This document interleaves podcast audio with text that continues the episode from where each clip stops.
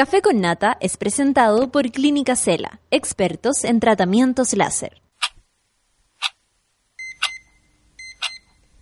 Cuando despiertas en otra sintonía, ves las cosas que otros no ven.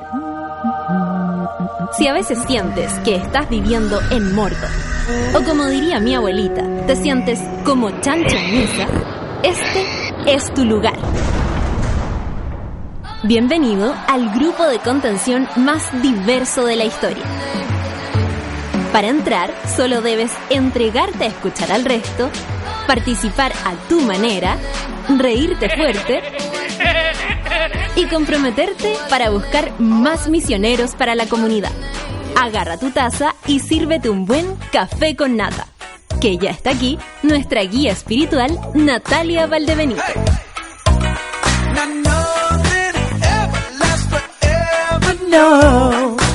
Esta canción me gusta, esta canción me gusta y me gusta que siga sonando porque ya pasó de moda, entonces ahora es nuestra nada más. Son las nueve con ocho minutos, ¿cómo se encuentran monada? ¿Cómo están? Oye, a mí me tocó, pero más taco que la vieja pelada, la verdad venían puros mapaches manejando.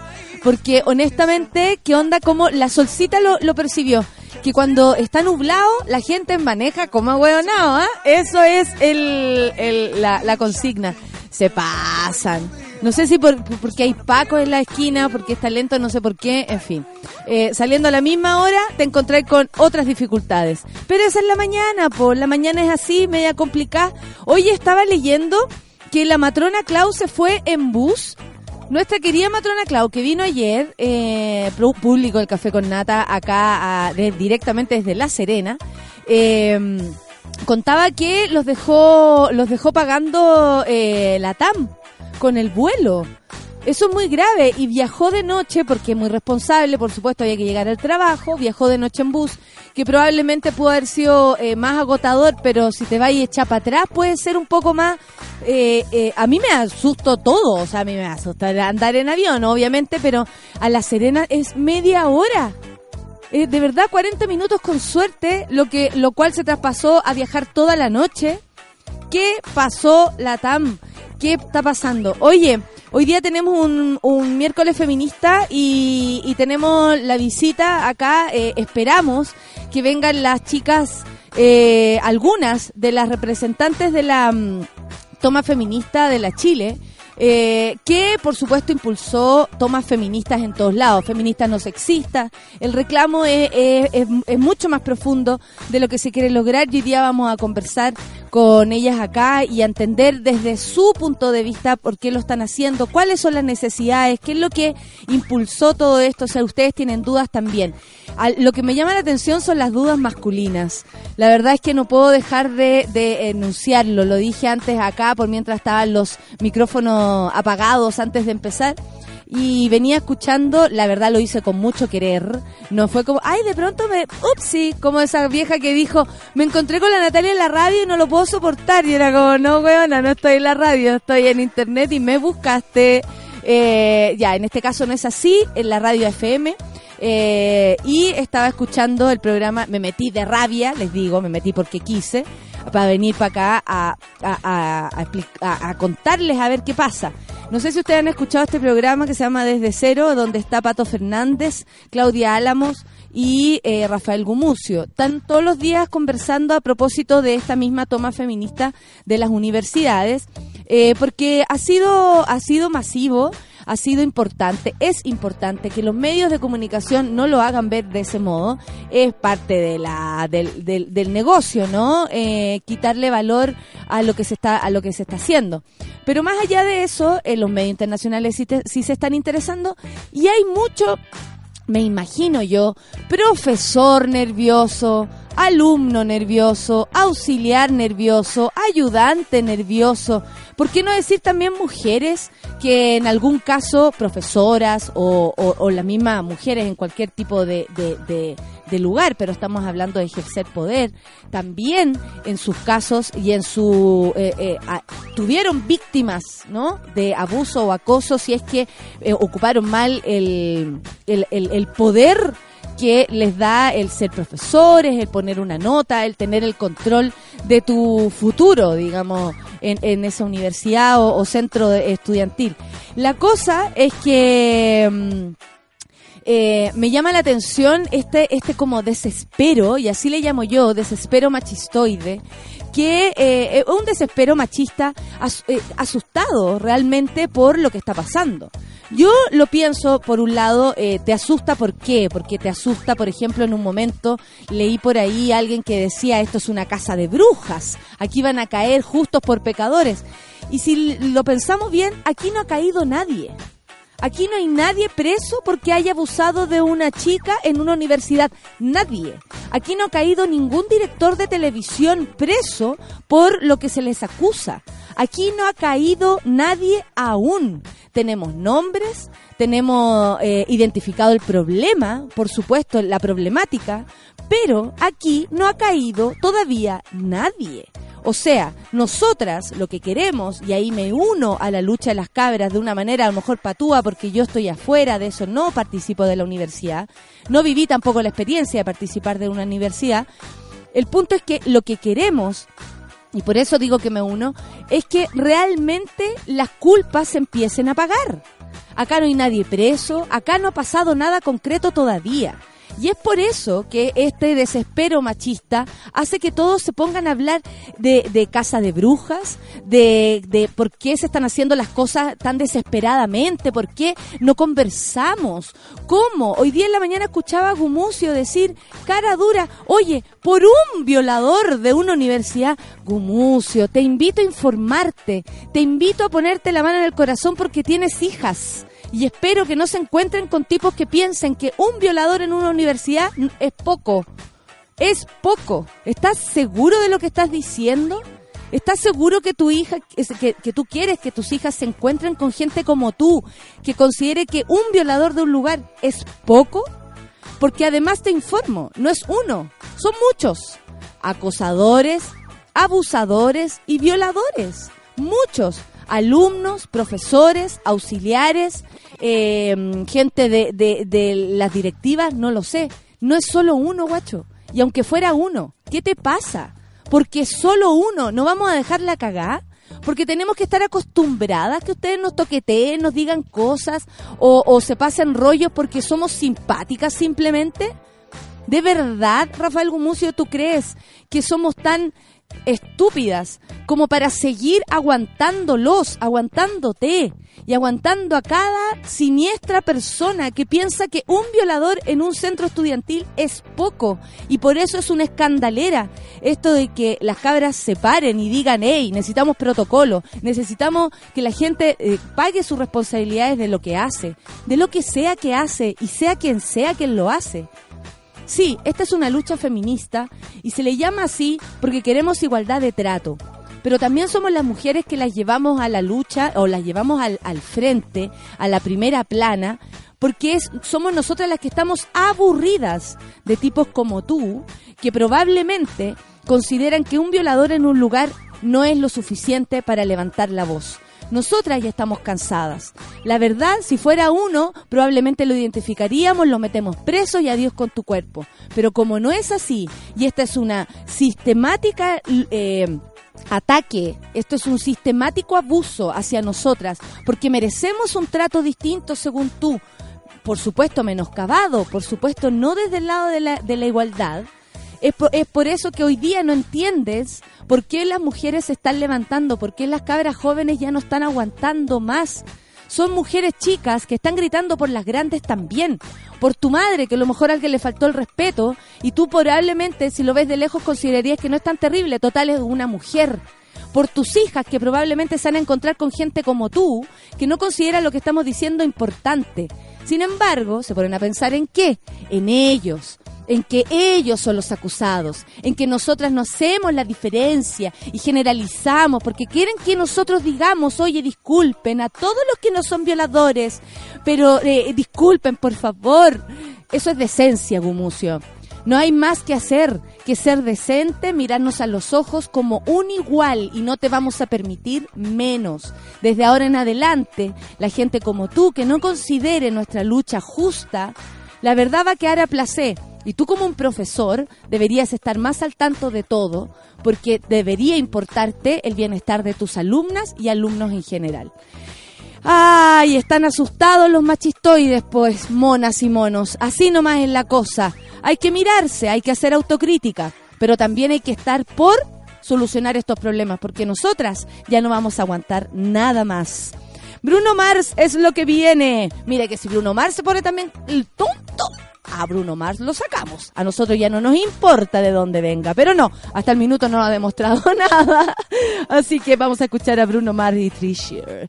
9 con 17, café con Natensura. Give me your, give me your, give me your attention, baby. I gotta tell you a little something about yourself. You're wonderful, flawless, ooh, you a sexy lady. But you walk around here like you wanna be someone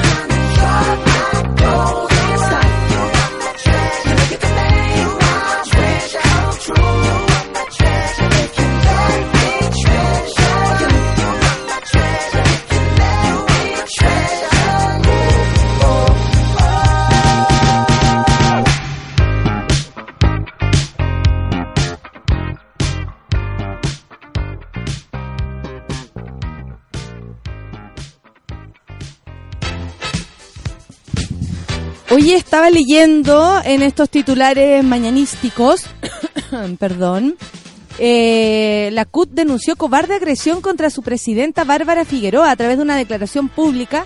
La CUT calificó de dudoso origen el ataque hacia Figueroa a solo dos días de la conmemoración del primero de mayo, fecha que se celebró el Día del Trabajador y cuya marcha tuvo una masiva y unitaria participación, según la CUT, de los trabajadores. Eh, el movimiento sindical informó además que se realizaron denuncias eh, ante carabineros. Eh, quiero saber de- cómo es la, agresión. No, no entiendo. Bueno, todo el mundo lo ha reprochado, desde Cas hasta Guiller, dicen acá. Yo no sé por qué no habría que reprochar una, una, un, ataque. Eh, lo hemos hecho incluso hasta con gente que a lo mejor nos gusta menos. Entonces hay algo que, que, que no podemos comprender. Eh, mm, sí, bueno, mucha gente ahí está como, pero la verdad no conozco el hecho, lo voy a buscar. ¿En qué momento? ¿Cuándo? Solamente dice agresión sufrida hoy en la vía pública por nuestra Bárbara Figueroa. Eh, Solcita, si lo vas a hacer, cómete el pan. Eh, bueno, hace esto al parecer fue en la vía pública, es decir, como una persona natural nomás, no como eh, después de la marcha o durante no sé, algo al calor de. Claro, la escupieron y la arañaron. Y esto en la calle en así. la calle, así como a la pasada. Wow. Eh, horrible, pues. Me alegro entonces que de todos los sectores estén reprochando aquello, porque la verdad no podemos manifestarnos así por mucho que queramos dañarle la cara a alguien. Eh, no, no se puede. A- además de asumir que de pronto nuestra mente elucubre ese tipo de, pensamientos, no lo podemos permitir desde ningún punto de vista. Eh, hoy acá también en el Dínamo, yo no soy muy amiga del Dínamo, pero me llama la atención que escriban Gumucio siendo Gumucio. Ahora le enseña a las feministas cómo ser feminista. eh, qué divertido. Así es la cosa. Riámonos del machito. Yo creo que es mucho mejor, ¿ah? Porque finalmente si le damos tanta importancia, estamos asumiendo de nuevo que tiene un lugar eh, de relevancia, su opinión o lo que sea. Y, y ya a esta altura lo que pienso no Gumucio no va a detener ninguna toma, así que da igual. Eh, ¿Cachaste o no? Estamos diciendo que da igual. ¿Se habrá enterado? Bueno, eh, las pistas que apuntan a que Colonia y Dignidad eh, como centro de exterminio de la dictadura. Perdón, ¿necesitamos todavía pistas? ¿Really, bitch? ¿Really, motherfucker? Poco a poco el halo de misterio en torno a la sociedad benefactora y educacional Dignidad, conocida como Colonia Dignidad, se ha ido descorriendo, revelando los horrores cometidos en el asentamiento fundado en 1961 por el ex cabo nazi Paul Schaeffer. Con esta entrada yo creo que no necesitamos eh, más detalles, ¿ah? pero además de los casos de abuso y violación de niños, Schaeffer logró notoriedad durante la dictadura cívico-militar de Pinochet por sus vínculos con el régimen, cuya cercanía derivó en que el enclave terminará siendo utilizado por la detención de torturas y presos políticos, muchos de los cuales fueron hechos desaparecer sin que hasta la fecha la justicia haya podido determinar qué sucedió finalmente con ellos. Se dan cuenta como eh, eh, respecto a, la, a lo que decíamos, o dije yo ayer, eh, con lo que pasó con Claudia Schmidt en este programa de farándula, cuando una persona se lo pregunta así, tan a rajatabla, ¿y cuánto tiempo ha pasado? Supérelo. Aquí te contamos, eh, Claudia Schmidt, que la verdad ha pasado, sí, ha pasado tiempo, ha pasado la vida de varias personas, por supuesto que sí, pero esto no está resuelto y mientras no esté resuelto vamos a seguir hinchando las pelotas. ¿Escuchaste bien? Bueno, por lo mismo, ante el lento avance del caso a lo largo de los años, las agrupaciones de detenidos desaparecidos de Linares, Parral y Talca pidieron un encuentro con el antropólogo Juan Cáceres, quien trabaja desde noviembre en el predio de la actual Villa Baviera, indagando evidencias encontradas en una investigación que encabeza el ministro Mario Carroza desde el 2013 por torturas al interior del enclave germano. Eh, vamos a estar atentos a esto. Yo no sé, Solcita, eh, si me permites un- una visita al, micrófono, básicamente porque quiero que sigamos hablando de este fiscal nacional que abre la boca y deja la embarra.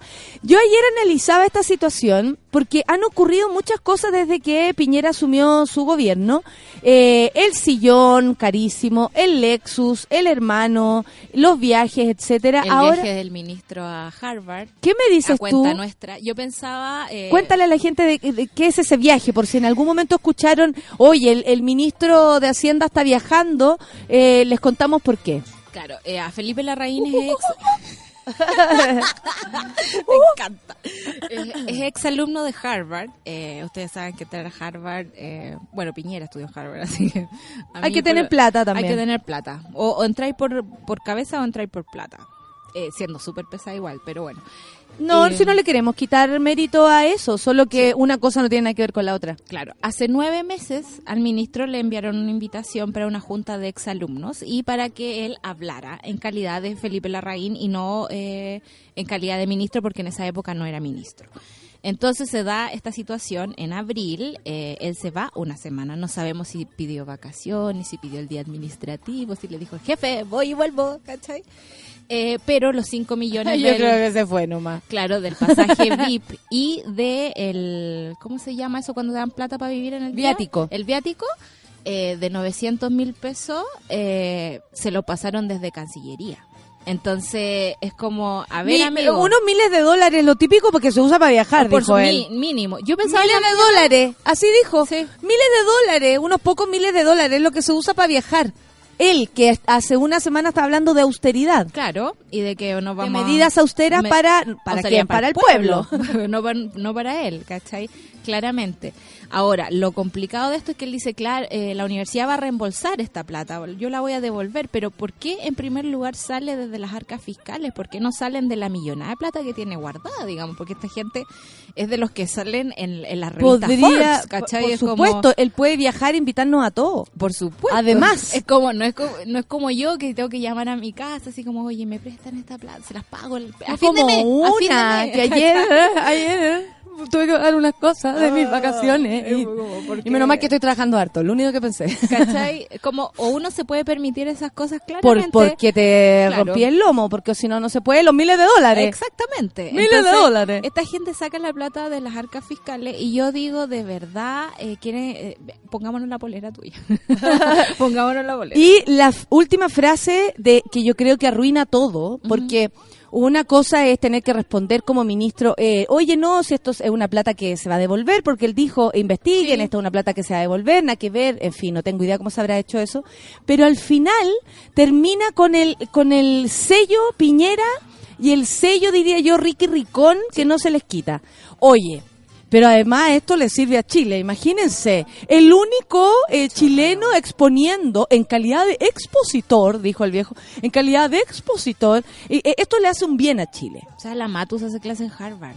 Incluso el, Perdón, ella ha sido la única premiada. Claro, eh, Andrés Velasco, que yo no le tengo ni un respeto, pero el señor tenía un curso allá. No, no, pero sabéis que no tiene que ver con eso. Él no puede eh, darnos como explicación como si esto fuera una casa, Claro, y que una fue- casa chica, y bien el chorreo chica. no llegara. Claro, y que su visita a él como persona personal, como persona, digo personal porque tiene que ver con no con su labor de ministro, Claro. como persona nada más, nos pueda convenir como país de qué está hablando, Es muy qué catol- se creen estas personas, Es muy católico todo esto. es pero como- qué se creen, Eh, ¿quién se- cree él que es? Se creen personas superiores, se creen personas ajenas a nuestra realidad, se creen Absolutamente. personas que pueden usar nuestros recursos para sus viajes privados, ¿cachai? Y, y insisto que me parece muy de misa todo esto. Es como, eh, pero una palabra tuya bastará para sanarme, ¿cachai? Es como, una palabra del ministro bastará para sanar este país y para subsanar la fama que tenemos en el extranjero. Amigo, por favor. A mí me parece un despropósito terrible y me parece,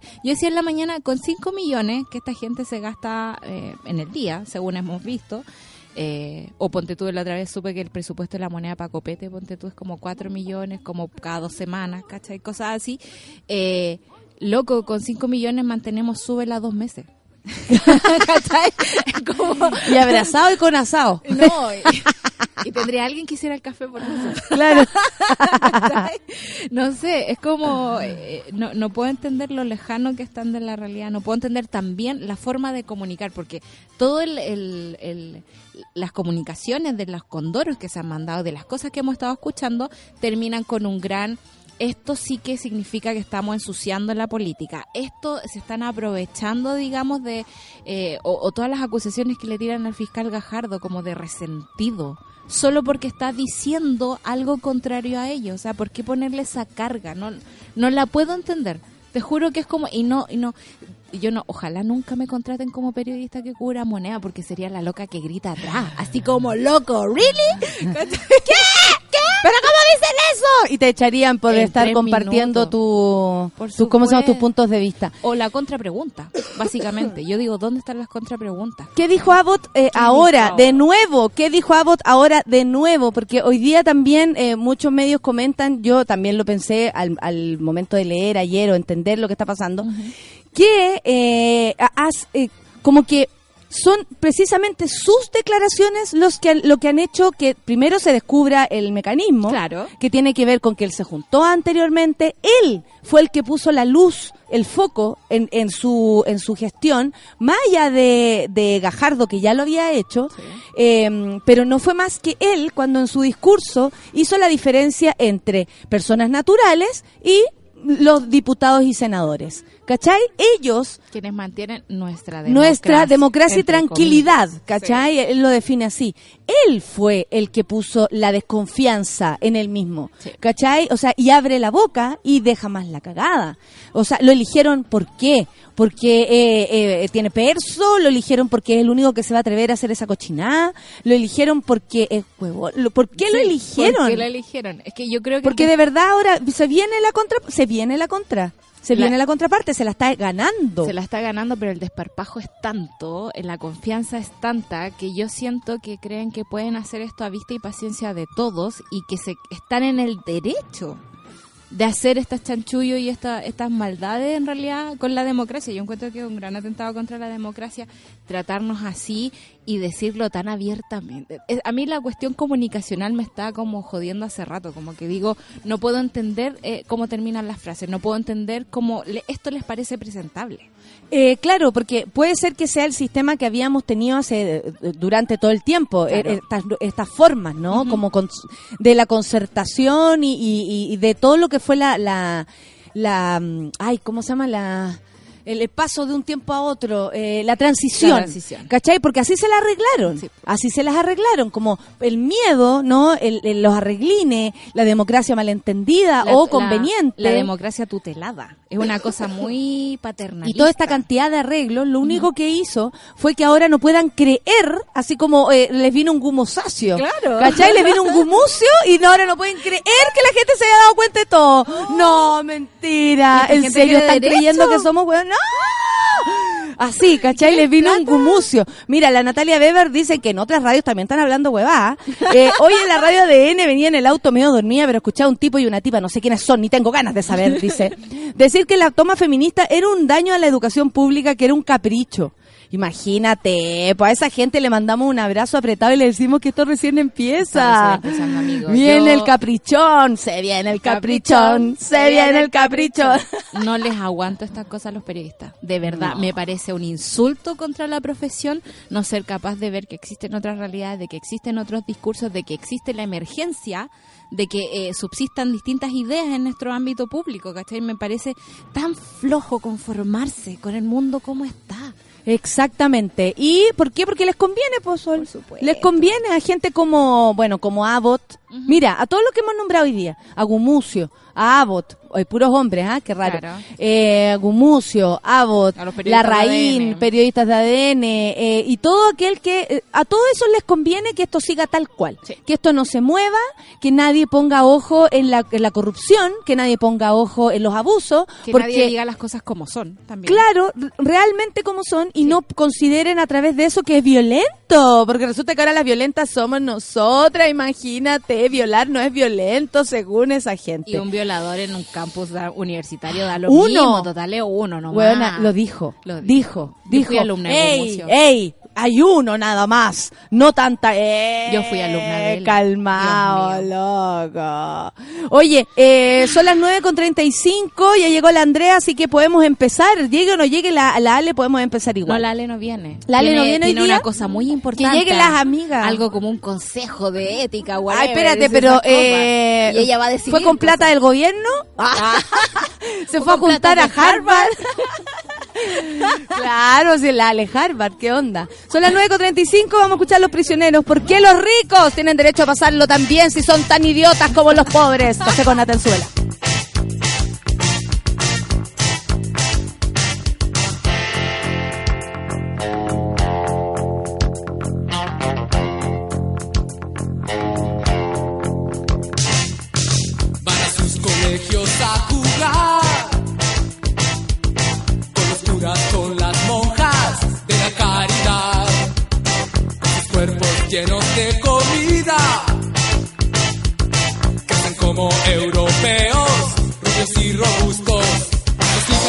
En el camino a la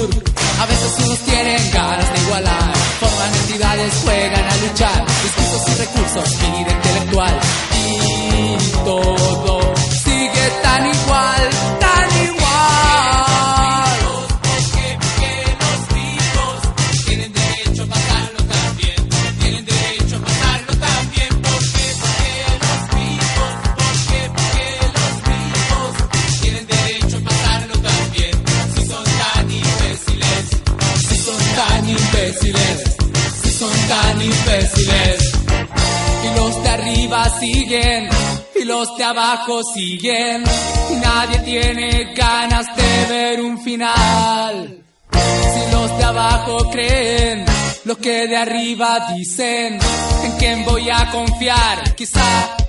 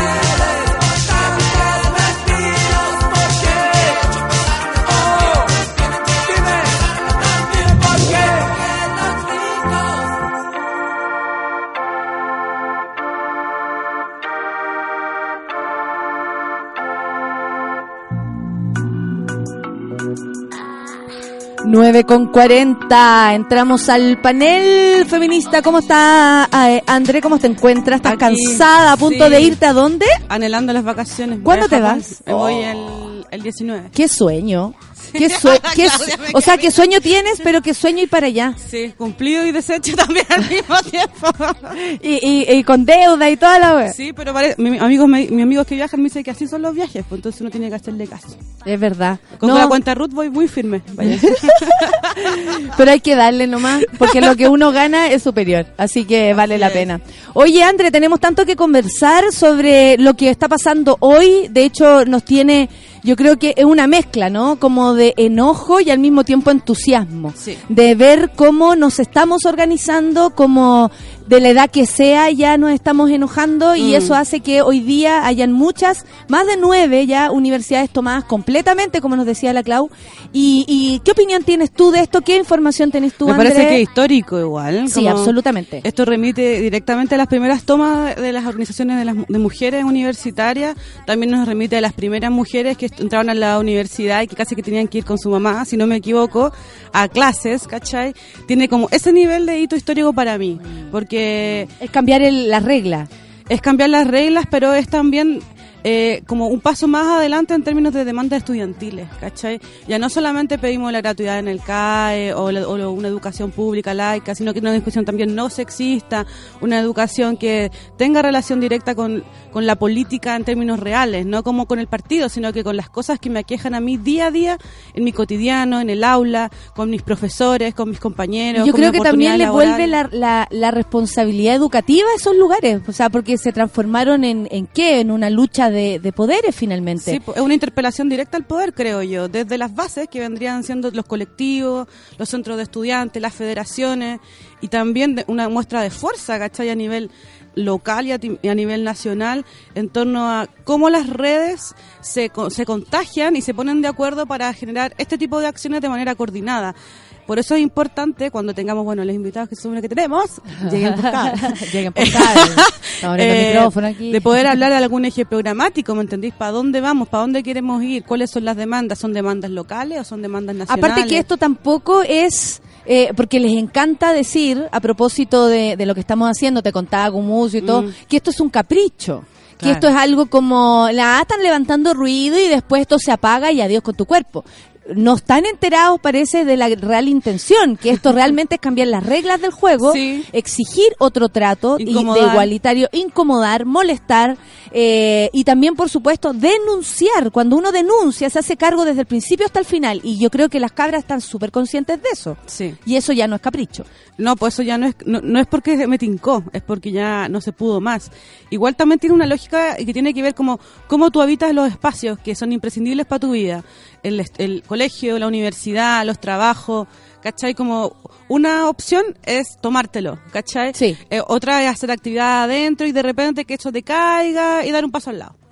Pero él, eh, pero en esta oportunidad siento yo que tiene más fuerza y tiene más relevancia porque ellas han querido ser protagonistas de su lucha, ¿cachai? Sí, sí, sí. No solamente hacer, no sé, po, eh, Que eso yo creo que es lo que más les nomás. molesta, ¿no? Claro. Como este grito eh, de- frente también, como sin mandártelo a decir, y sí, somos mujeres las que nos organizamos. Igual hay algo peyorativo en esa, en esa molestia, porque las mujeres se lo están tomando, o sea, claro. estas cabritas, como dice aquí Gumucio, que estábamos fascinadas leyendo este título que dice... Estamos fascinadas con Gumucio, obvio. sobre todo más feminista, dice, son movimientos de mujeres solteras sin hijos ni demasiados problemas económicos. ¿Qué tienen? Una- O sea, entiende perfecto cómo es- se compone una sala de clases. es que seguro él... Él cree que de verdad una sala de clases se compone de pura gente que no tiene hijos, ni nada de problema y se, se gasta el pata en pito.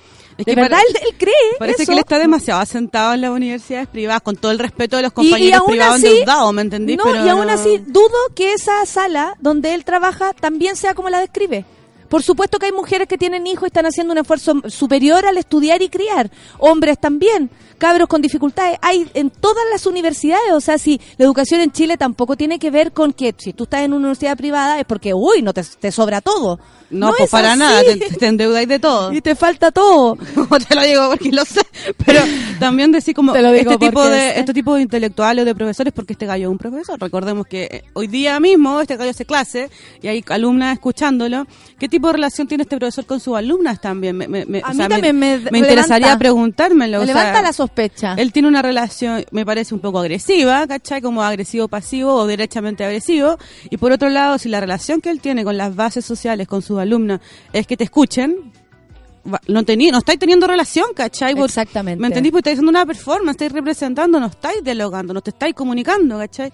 Entonces, amigo, ¿qué pasa? Ay, aquí me están soplando a todos los que están alegando con, la- con las tomas feministas.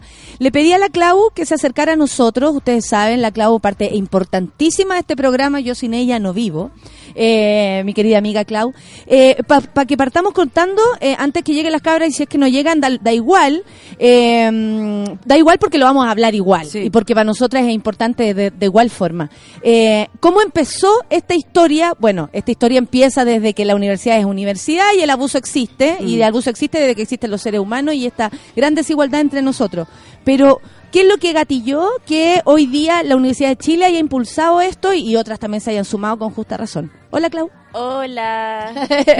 Hola, amigos. Pasan caleta de cosas, po. Yo creo que particularmente ahora, a partir de estas tomas y de estas movilizaciones que estamos teniendo ahora, eh, yo creo que el, el germen de todo esto es porque es- hace dos o tres semanas salió primero la sentencia de la manada que tuvo movilizada a muchas mujeres en España, en toda Europa, en América Latina Yo también. creo que algo y nos acá- provocó profundamente Sí, aquello. Sí, y Sí. también fue súper mediático. Y lo que pasó días después, que fue esta violación múltiple que le sucedió a una mujer en las cercanías del Estadio Nacional, en el contexto de un partido que se jugaba ahí, em, que también fue súper mediático. Y a eso se suman casos locales, que en varias facultades que hoy día están en toma o que están en paro, eh, habían ocurrido desde el año pasado o, o no sé si se acuerdan que sí creo que el año pasado vino una chica de historia a contar las denuncias que habían contra dos profesores eh, donde estaba metido Gabriel Salazar que dijo que las víctimas andaban todas pintiparadas no sé si se acuerdan Eh, por supuesto. ¿cachai que ¿cómo, ¿Cómo iban a alegar personas que andaban provocando? Sí, po, y, y habían, habían Enfermo muchos casos y es muy cuático, yo te lo digo porque yo salí del ICI de la Universidad de Chile, que hoy día está en paro, eh, porque hay muchos casos locales que muchas veces las facultades o las mismas carreras no saben cómo abordar, porque no hay protocolos que existan. Los protocolos que tiene la Universidad de Chile son súper recientes. Entonces, hace dos o tres años, si es que había algún caso de abuso o un caso de violación, como sí hubo en mi, Sí. en mi carrera, ¿cachai? Por parte de alumnos, eso muchas veces no hay un protocolo que, que, que lleve a sumario. No hay intenciones que- y no hay protocolo. Porque por último, víctimas. si nos volvemos locos al ver que a la Andrea le hicieron algo, vamos a provocar un cambio, vamos Mm. a hacer algo. Pero descansan en que no hay protocolo, entonces no podemos seguir adelante porque no sabemos cómo No hay ayudar. vía administrativa, Y no hay vía y, y no la, y no la inventan tampoco. No, pues son los mismos loquitos. Bueno, igual ahora la Universidad de Chile sí tiene un protocolo, pero hay muchos casos que no aplican o hay muchos casos que ya tienen tan enrabiadas las mismas chiquillas que son ellas las que deciden tomar la iniciativa, ¿cachai? Por ejemplo, en la carrera de periodismo de la Chile hay un caso que es particular que involucra a un premio nacional de periodismo, que es Juan Pablo Cárdenas, que además es profesor del Instituto de la Comunicación e Imagen. Eh, Me llama la atención que mucha gente es profesora. Eh, me, Sí. me acordé de Herbal Sí, que, eh, eh, claro, como director de teleseries que lo denunciaron, Mm. Pero eh, yo conozco la historia en concreto porque mi amigo César estuvo ahí, pero también porque conozco el, el rollo, que tiene mucho más que ver que con la clase donde todos se tocan. Es un profesor eh, alterando realmente la vida, la carrera y para siempre de esas mujeres. Sí, po. Sí, bueno. Es un profesor que marca a la gente. Saludo a todos esos profesores, ¿ah? que le- ojalá que les llegue este mensaje, los vamos a encontrar a todos. Sí. Yo, o sea, tengo los míos ahí anotaditos, así para que sepan. Es que pasa caleta. Y, y bueno, él además era direct- eh, di- eh, dirige la radio de la Universidad de Chile.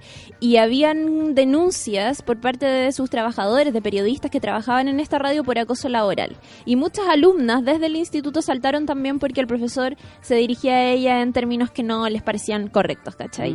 Yo tuve clases con él y no era un profesor muy agradable para hacer clases. Eh, ¿A qué te referís con eso? Como que, por ejemplo, te ponía la Ale, Ale Matus, que no deja pasar una. ¿A Te- qué te refieres con eso? te ponía un 5 y tú ibas y, le mostraba ahí esto y le decía, profesor, ¿en qué me equivoqué? Ay, pero eh, hágalo de nuevo y, y te subía cinco décimas. Y después tú ibas y le decías, ya, pero ¿en qué me equivoqué? Y, pero ¿para qué quiere más? Y era como el típico profesor que a ¿Para veces te, mira de pie a cabeza y es como, déjese de gobear, ¿cachai?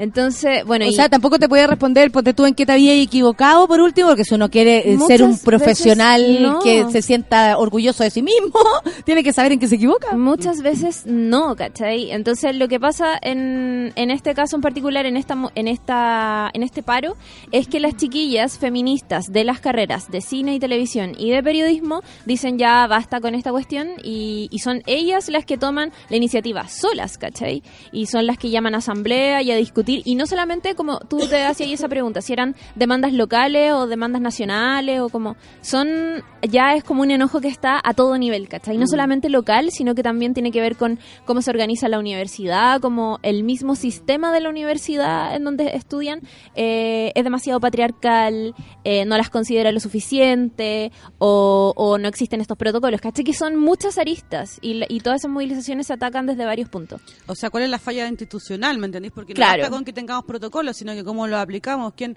los vigila, ¿cachai? ¿Quién Sí, vigila po. porque eso se cumpla de una forma ética, limpia, transparente, ¿cachai? La Kena Lorenzini me escribió un, un Twitter a las 10 con, perdón, 10 para las 9 de la mañana, antes que empezar el programa. Y dice, atentos a los posibles desalojos en las tomas feministas universitarias. ¿Esto por qué nos asustaría? Eh, nos asusta primero porque los desalojos son con violencia. Y por otra parte, es eh, asumir también que cuando los carabineros, los pacos, se acercan a nosotras, no es solamente el abuso de, de autoridad, de fuerza, porque están con casco, con porque eso es con, con casco, con escudo, con botas, con palos, con pistola, eh, y aún así te pueden hasta manosear. Sí, Tenemos susto de lo que eso pueda ocurrir, Sí. tenemos susto de lo que pueda ser un desalojo. Un gobierno como este. con- ¿Quién manda el hizo. desalojo a todo esto? Al ministro del Interior, ¿o no? Sí, muchas veces, bueno, al menos Porque el ahí hay un 2011 responsable entonces. Sí, el 2011 también los, los mandaba la municipalidad. La municipalidad Ah, ordenaba desalojar los colegios. Pero ¿te Y- acordás que Hinspeter, Hinspeter Sí, ¿qué era? Era, Era del mini- interior, era ¿no? de- Peter, sí. eh, el, el rostro del de Harry Potter satánico, ¿quién era este hombre? Era ¿Cómo? sí, era ministro del Interior, si no me Sí, equivoco. po, el, el rostro de los de, de los arreglos, de los de, de- ¿cómo se llama esto? De la ah, Los montajes. eso, el rostro de los Sí, montajes. sí. Pero Sí. muchas veces, eh, bueno, al menos el 2011 pasó que el, el mismo alcalde de Santiago, no me puedo acordar su nombre en estos momentos. ¿Alessandri? ¿Pero cuál? No, ¿Quién? Salaquet. Salaquet, Rabinet, Alcaíno. Alcaíno. También ordenaban los misma desalojos desde ahí. Y ojo que el 2011, en, en época de Thomas, mm, hubo muchos casos, muchas compañeras que denunciaron tratos indebidos por parte de la policía con ellas. Tocaciones, eh, eso el miedo. golpes, golpes desmedidos, ¿cachai? ¿Y qué vamos a hacer entonces? Eso sería súper bueno que lo pensáramos. Yo, yo creo que las cabras igual lo tienen que tener contemplado, ¿cachai? Sería súper bueno que todas las mamás, las tías, las primas que están escuchando el programa y tienen alguna hija, sobrina, nieta, en fin, eh, aspirando a que la tercera edad escuche el programa, eh, acompañen, pues, ¿me entendí? Apenas sepan, hay alguna alerta de eso, que ¿Sabéis vayan, qué? que se hagan presente. Para la Sería época de. Hinspeter, los papás salieron a la calle, bueno, y fue Sí. súper relevante, ¿cachai? Porque fue, porque no solamente un tema privativo de los estudiantes, sino que de las familias completas, ¿cachai? Entonces sería bueno que las mamás que apoyan a su hija, que le dicen, sí, está bien, no sé qué, Y las mamás que no quieren que sus persona. hijos sean de ese modo también y, y ejerzan su... Porque yo creo que también esto tiene que ver con una educación central que queremos cambiar, una forma de relacionarnos. Sí. O sea, por ejemplo, ahora que eh, escuchaba a Gumucio dándole hoy día como caja, pero escuchaba que él decía, hey, no son violadores, es un violador, como teniendo que uno en, uno, en una universidad es, es muy poco como súper para hacer poco. un alboroto, Claro. ¿no? Em, como un albino, da lo mismo. tenemos que dejar claro que esto es eh, sistemático que esto es sistemático, que son los compañeros también, que son eh, el auxiliar, que es el rector, eh, lo digo, en, en- no estoy acusando a nadie, pero no tengo nombre, pero no es eh, un abuso de parte de solo una persona que se aprovechó de cierta situación, no. Esto es sistemático, Sí. esto es creer de parte de los compañeros que las compañeras valen menos en todo orden de cosas, en cuando presenta el trabajo, en, en cómo nos vamos a determinar frente a una pega, todos juntos, o sea, desde ahí hasta el toqueteo. Queremos que cambie desde el- la génesis del, del rollo, porque entender que una persona en un lugar no es nadie, a mí me parece que uno es demasiado y te cuento que no es uno. Y no Y- solamente la transform- perdón, no solamente la transformación individual o, Ah. del, co- o de- o del curso, del colectivo curso, sino que institucional, ¿cachai? Porque una cosa es que como se diga hay uno, pero si ese uno existe es porque es posible que exista. Obvio. Y la idea es que no sea posible que ex- exista esa persona, que estén todos los mecanismos de alerta, que, lo, que tanto los ser muy estudiantes hueón para creer como que es los académicos estén Mm. informados al respecto, de, no del protocolo, sino que de las sanciones, es decir, que hayan sanciones, basta con la impunidad, de eso se trata. No da lo mismo que te tomes la, la universidad y que, en fin, tampoco da lo mismo cómo la saquea a las personas, ¿cachai? Vale, va- lo que hay que pensar es los lugares en los que uno está y en los que uno deja de estar, ¿cachai? Y eso es una, una responsabilidad institucional, ¿cachai? Del Sí. espacio, no solamente de quienes participan. Y ojo que muchas de estas tomas y de estos paros actuales se dan en contextos, en carreras o en facultades que políticamente son muy de izquierda. Mm. Y eso también es un fenómeno súper cuático porque uno muchas veces... Hay que hacerle frente a Eh, eso, es- ¿ah? Eso es que eso es, es un fenómeno muy cuático porque uno espera muchas veces que en un, en un contexto más de izquierda, más progresista, estas cosas no se den tanto, pero se dan muchísimo Sí. y tiene que ver por parte incluso de los mismos compañeros de mandarse fotos de, com- de compañeras por WhatsApp, ¿cachai? O de los mismos Lo profesores. sistemático. Profesores que lucharon en dictadura, que se supone que son como loco, que están desde un lado que es bueno, Desde tratan los derechos humanos, pues, ¿no? Obvio, y tratan a las alumnas, eh, las cosifican en clases, ¿cachai? Mm. Eh, no, pues que usted es demasiado bonita, ¿para qué va a hacer esto? Son cosas que a mí nadie me ha dicho, yo escuché y vi, ¿cachai? Eh, o en- eh, hacen pasar a una alumna a la pizarra y dese la vuelta, así, ¿cachai? Mm. En una carrera de periodismo donde hay profesores que se supone que, o sea, que, insisto, uno no esperaría eso, como que por último...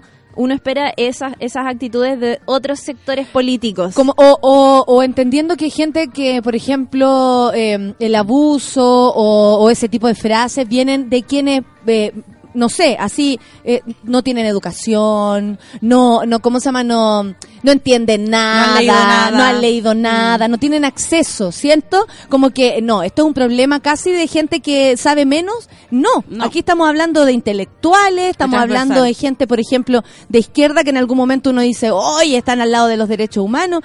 Eh, o sea, eh, esto para que quede muestra, está pasando en todas las esferas, en todos los lugares, siempre ha pasado y es ahora recién Eso. que estamos sacando la O voz. sea, no es que pase ahora, también decirlo, no es que ahora se nos ocurrió tomárnoslas, sino que de, de alguna manera, y esto también sería bueno, me hubiera gustado preguntarle a las chiquillas, es como, ¿el movimiento feminista se les une al movimiento estudiantil o es que es el mismo movimiento social que tiene diferentes dimensiones también, ¿me entendí? Yo creo que por ahí va. porque no es algo que nosotros estemos vi- viendo ahora. Yo eh, durante todo el tiempo que he estado como involucrada en el movimiento estudiantil, desde, desde- desde siendo estudiante y después como profe, eh, siempre ha estado el petitorio, siempre ha estado como Sí, la po. observación del- de, la, de la educación no sexista, siempre ha sido eso un tema relevante. Es solamente que hoy día, gracias a la fuerza que toma el discurso, la representación, no sé, ¿me entendí? Las marchas, la, la- la cantidad, el- un discurso que se ha popularizado. El también. mirarnos y decir, ¿sabes Tiene que somos, fuerza. no soy solo yo la enojada, no soy solo yo la afectada. Mm. Cuando las personas empezamos a hablar, a decir, oye, a mí me pasó, a mí también, a mí también, a mí también,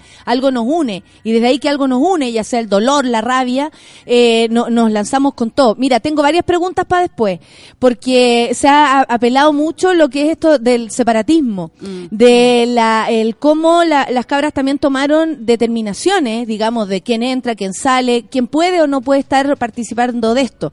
El por qué se hacen esas cosas también es súper importante que lo conversemos acá, Sí. eh, porque más allá de estar o no de acuerdo, son cosas que responden a las necesidades del momento. po. Sí, po. Y eso es súper claro dejarlo aquí. 9 con 59, nos vamos a ir con música.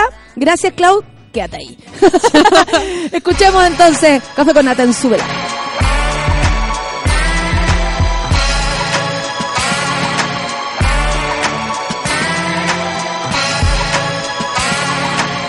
With a capital G, ball in the beat. Status Chris Paul or John Wall in the league. Grab a mic till the knuckles will bleed. Cause I believe the potent and I'm potent have you geek like speed. If rationale is natural or weave, it's all edges and P's. Setting prince on a permanent steez. I'm in the world where my princess is Leia, and she feeling my Vader, and my lore grows greater and greater. Chemtrails dropping poisonous vapors, have you shaking like Gator. Been trill, nigga, prostitute data. Blu-ray, wave, follow a beta. I DVR for later. Copper massa with a G to my waiter. You can't define us X, Y, and Z. It's a generational elitist, happy cheating virtual think pieces. See these written words from medical science. Brains defiant, thoughts heavy, baby, they're a major appliance. Leave a tent when dropping to flyness through a giant. Dude's nice, he tight screwed in with some pliers. Cool with some buyers, yeah, nigga, cool with some growers. Never know tattletales, only I don't know us. Yeah, show me generation, show us what you gon' show us. So listen, mommy, seaweed, cook a little bit of boing. Mouthpiece like coins with a jubilant noise. Dudes rude and as useless as coins. Shoot 'em boys, versed and rehearsed in the soothing loins. Talk to Joey Earl, Kendrick Cole, gatekeepers of flow. They are extensions of instinctual soul. It's the highest of commodity grade, and you can get it today.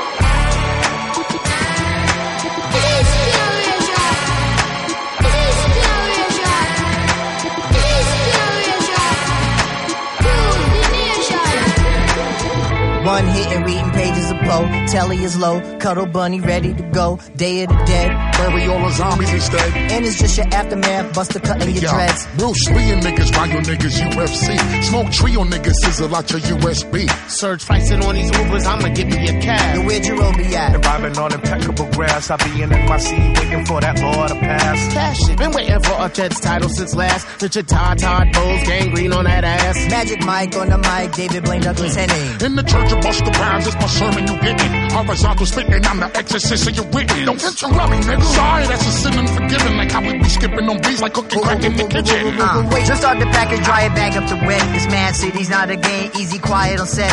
Fine student of the past, trailblazing the day. Not acknowledging a trend swept up in a phase. We still the highest of commodity grades, and you can get it, get it, get it, get it, get it today.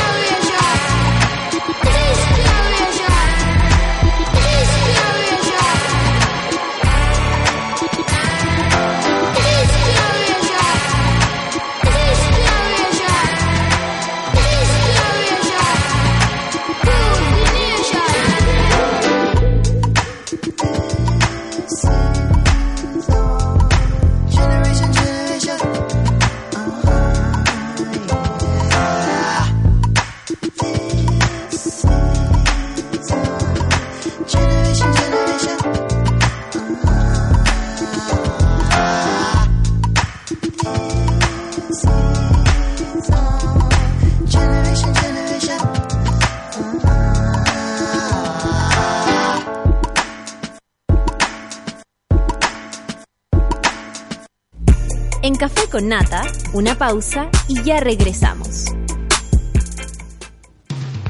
Hoy en Sube la Radio. Tómate un break al mediodía y engaña la tripa junto a Isidora Ursúa y Eleonora Aldea. Porque en Caceritas conversamos, echamos la talla y planeamos un mundo mejor. Siempre con amor. Caceritas, de lunes a viernes al mediodía en Sube la Radio. En otra sintonía.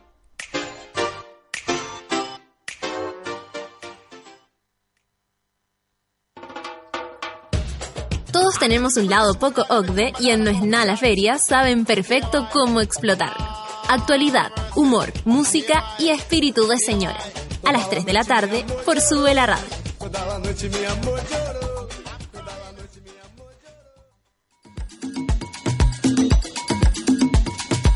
Hoy, a las 4 y media de la tarde, Fabricio Copano te ayuda a lidiar con ciertas emociones y administrar las paradojas de la vida. Escucha FOMO, Fear of Missing Out, solo por Sube la Radio.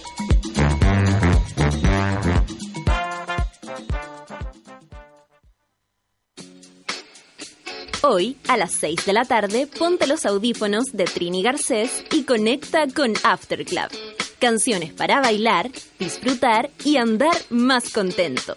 Porque en After Club la música nos mueve. Solo en Sube la Radio y en otra sintonía.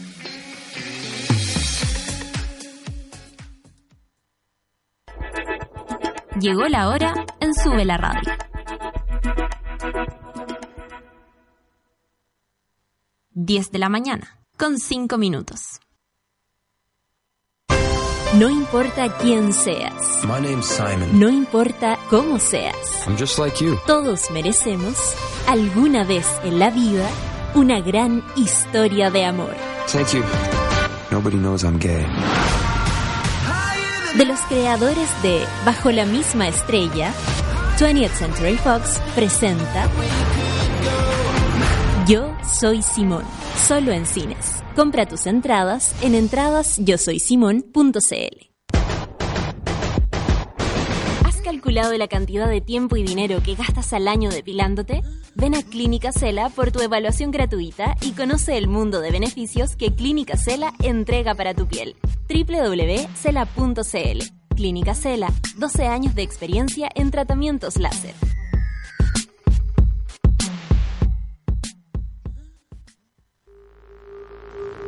Ya estamos de vuelta en Café con Nata.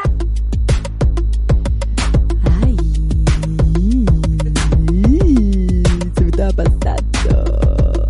Aburrida de gastar dinero y que los pelos vuelvan a salir. ¡Ah, de nuevo este pelo! Olvídate de la cera y entra a www.cera.cl y conoce los beneficios de los tratamientos láser que Clínica Cera tiene para ti, para la mamá, para el papá, para quien se quiera pelar en la parte que sea. Se quiera pelar. Obvio, para quien se quiera pelar. ¿Qué tal? A fines de mayo tenemos cita imperdible con una de las nuestras. Camila Moreno se retirará indefinidamente de los escenarios y su última presentación será el viernes 25 de mayo en el Teatro Copulicán. Será además la presentación en sociedad de su nuevo proyecto multidisciplinario Pangea. Será un día de sorpresas, invitados, catarsis y despedidas. Acompaña a nuestra bruja favorita en su show más importante, Camila Moreno, viernes 25 de mayo, 21 horas. Teatro Copulicán. Entradas por Ticketet. Ticketek, perdón, venta sin recargo en la disquería chilena. Vamos a tener mañana a Camila Moreno aquí, qué suerte tenemos. Que baje pronto la temperatura porque el 12 de mayo se viene la segunda versión de Fauna Otoño. Future Island, Modway, The Drums, Honey Dijon, Mamacita, Cosmo Pike y mucho más en un día entero de música con dos escenarios para ver bandas y bailar hasta la madrugada. Fauna Otoño, sábado 12 de mayo, espacio riesgo, entradas por sistema.ticket, produce Fauna y colaboramos nosotros. Sube la radio. Es hora de saludar a Simón. Suerte por la llegada del gran día, dar a conocer toda la verdad. Y en cines, yo soy Simón y tú no te lo puedes perder. Compra tus entradas en entrada yo soy Simón.cl. Ah, Yo pensé que iba a saludar a Simón de Beauvoir y dije, oye, la wea bacán. ¿eh? Yo soy Simón de ella. Hola Simón, te mando saludos. Sí. No, pero se llama Yo soy. Simón, no, no. Tendría que eh, estar con el, el, el autoestima demasiado engolado. Oye, eh, amiga Andrea, tenemos acá a la... Les digo inmediatamente, ¡ay! Esto, esto no abre. ¿Aló, con quién hablo? Tengo del otro lado, ¿no? Se me cortó, parece.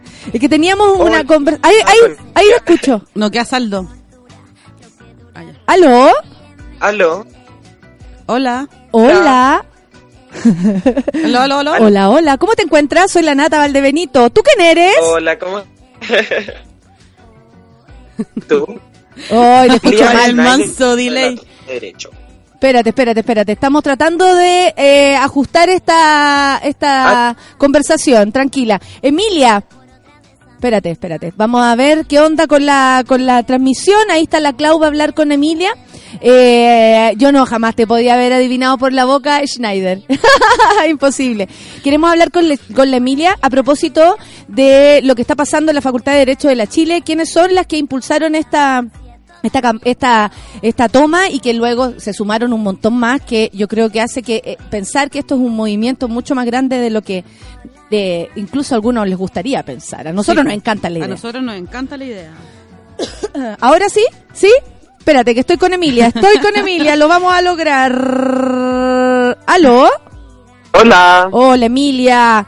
Ah, nosotros nos conocemos, pues, Emilia. Sí, pues nosotros nos conocemos. Me acuerdo perfecto, Emilia. Oye, un abrazo para ti. ¿Cómo se encuentran? ¿En qué están ahora en este mismo momento? Porque ya sabemos el contexto, ustedes están en la toma. ¿Estáis allá en este minuto? En este minuto, en este mismo minuto, vine a mi casa a cambiarme de ropa. A bañarte, a bañarte. bueno. Claro. Y, voy en camino para allá eh, después de tener esta conversación. Ay, qué bueno, Emilia, somos entonces afortunadas. Oye, eh, cuéntame en qué situación ahora se encuentra la toma. Nosotros ya sabemos el contexto y todo, pero ¿en qué situación están hoy, por ejemplo? ¿Se habían anunciado, no sé si es verdad, desalojos? ¿Qué saben ustedes de eso? Bueno, eh, ahora la toma se encuentra en un eh, en una etapa, o sea, estamos en- dando discusiones, no solo en la Facultad de Derecho, sino en, en toda la Universidad de Chile, en el resto de las universidades del país, eh, tratando también de ir eh, como articulando un poco nuestras demandas, tener como demandas comunes, pero sobre desalojo difícil eh, en la bueno Universidad de saberlo. Chile. Eh, en- hace mucho tiempo que no, no sucede, de hecho tengo entendido que tiene que tener autorización del rector carabineros para entrar, pero no así en universidades privadas y otras universidades. Ahí sí los carabineros en general eh, entran, desalojan y, y con altos niveles de, de violencia. Eso es lo que más nos asustaría. Oye, ¿y qué? Claro. Hola, Emilia. Es la Andrea. Hola, eh, Emilia, Andrea, Andrea, Emilia. Hola, Emilia. Quisiera hacerte unas preguntas. ¿sí? Por supuesto. Podemos. ¿Cómo, ¿Cómo la Facultad de Derecho está insumando o está gatillando, colaborando, apoyando, en fin, la discusión que se da en otras facultades? ¿Qué tipo de insumos ustedes les prestan a los, a los cabros? ¿Qué, ¿Cuál es la ropa que le están prestando? Bueno, igual aclarar que nosotras no somos la primera movilización feminista como en, en instituciones educacionales. El año pasado las compañeras de Filosofía y Humanidades de la Chile se movilizaron. Este año ya desde antes estaban las compañeras de la Universidad Austral movilizadas. Y bueno, nosotras más que eh, pre- prestar ropa como eh, enviar insumos de discusión, nosotras dimos nuestras discusiones, tenemos un petitorio y, y pusimos ciertas demandas centrales. Eh, ahora eh, también prestamos nuestros espacios, nosotras convocamos a la, a la primera asamblea de mujeres Uchile eh, la, la semana pasada, si no me equivoco, que se hizo en nuestra facultad con más de mil mujeres Sí, de la universidad. 1400 participando. mujeres me soplaron a mí. Fue un momento emocion muy, muy emocionante. Mm. Y en, en eso estamos ahora también poniendo todo, en todo lo que necesiten los otros espacios también para que podamos ir eh, dando las discusiones en conjunto, más que que nosotras lleguemos a entregarles como las claves de la discusión. Es que yo te lo preguntaba porque ustedes son las que están más cerca de, de, lo, poli- de lo político institucional, de las leyes, ¿me entendí? Las que tienen una mayor comprensión acerca de lo que se puede, Ah, de te lo que no se puede en términos institucionales. Por eso eh, les preguntaba si es que ustedes hacen algún tipo de asesoría, porque una cosa es la De motivación, el claro. momento en que tú te tomáis, pero la otra son todas las todas las claves, todas las normas, el contexto total en el que esto se da y qué es lo que se puede. Que, por ejemplo, que tú hayas dicho hoy día de que hace mucho tiempo que no las desalojan en la Universidad de Chile y que el único modo que podría hacerse es que el rector acepte que esto ocurra. Igual, de alguna manera, lo que nos dice es que si el rector acepta que este desalojo ocurra, va a ser, va a suceder. ¿Y cuáles son las medidas? ¿Me entendéis? Como... Claro, no, sí. Eh, en ese sentido, por supuesto que, eh, bueno, nosotras hemos ido a distintos espacios que se empiezan a movilizar eh, y a ofrecer, por supuesto, toda nuestra ayuda en ese sentido. También la ayuda, tenemos una comisión jurídica, por- porque somos bien ñoñas, Sí, Eh, todas, todas. comisión jurídica que está viendo como la viabilidad de las propuestas que tenemos. Por ejemplo, el tener Sí, pues. abogados. Abogados, weón. ¿Qué creen que la vamos a hacer así como así nomás? No, pues Emilia. Oye, Emilia, ¿sabéis que te quería preguntar? Porque se habló mucho de esta como determinaciones que ustedes tomaron eh, de respecto a, a quién, por ejemplo, podía participar, podía entrar a la universidad por mientras ustedes estuvieran. Eh, esto que se llama separatismo, que en algunos momentos se ve como algo negativo, por mi parte yo encuentro que es absolutamente necesario. ¿No podía explicar eso, porfa? Para que la- a los Claro. demás nos quede más claro también.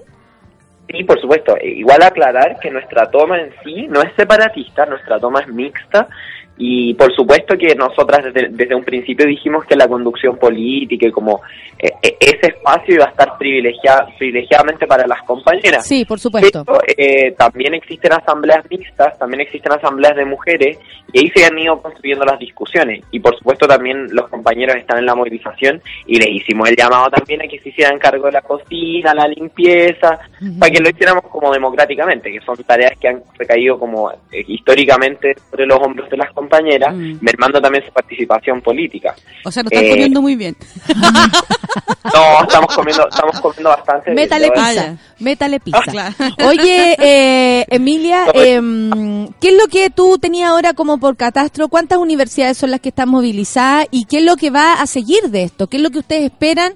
¿O cómo, cómo ven el resto de los días? Porque, claro, nos podemos instalar en la idea que, ah, estamos tomadas, listo, pero eh, nosotros, me imagino que lo que quieren ustedes es cambios radicales, es, eh, decisiones, ¿no? Como para de poner la toma, no es tan simple decir, ah, sí, se va a conversar.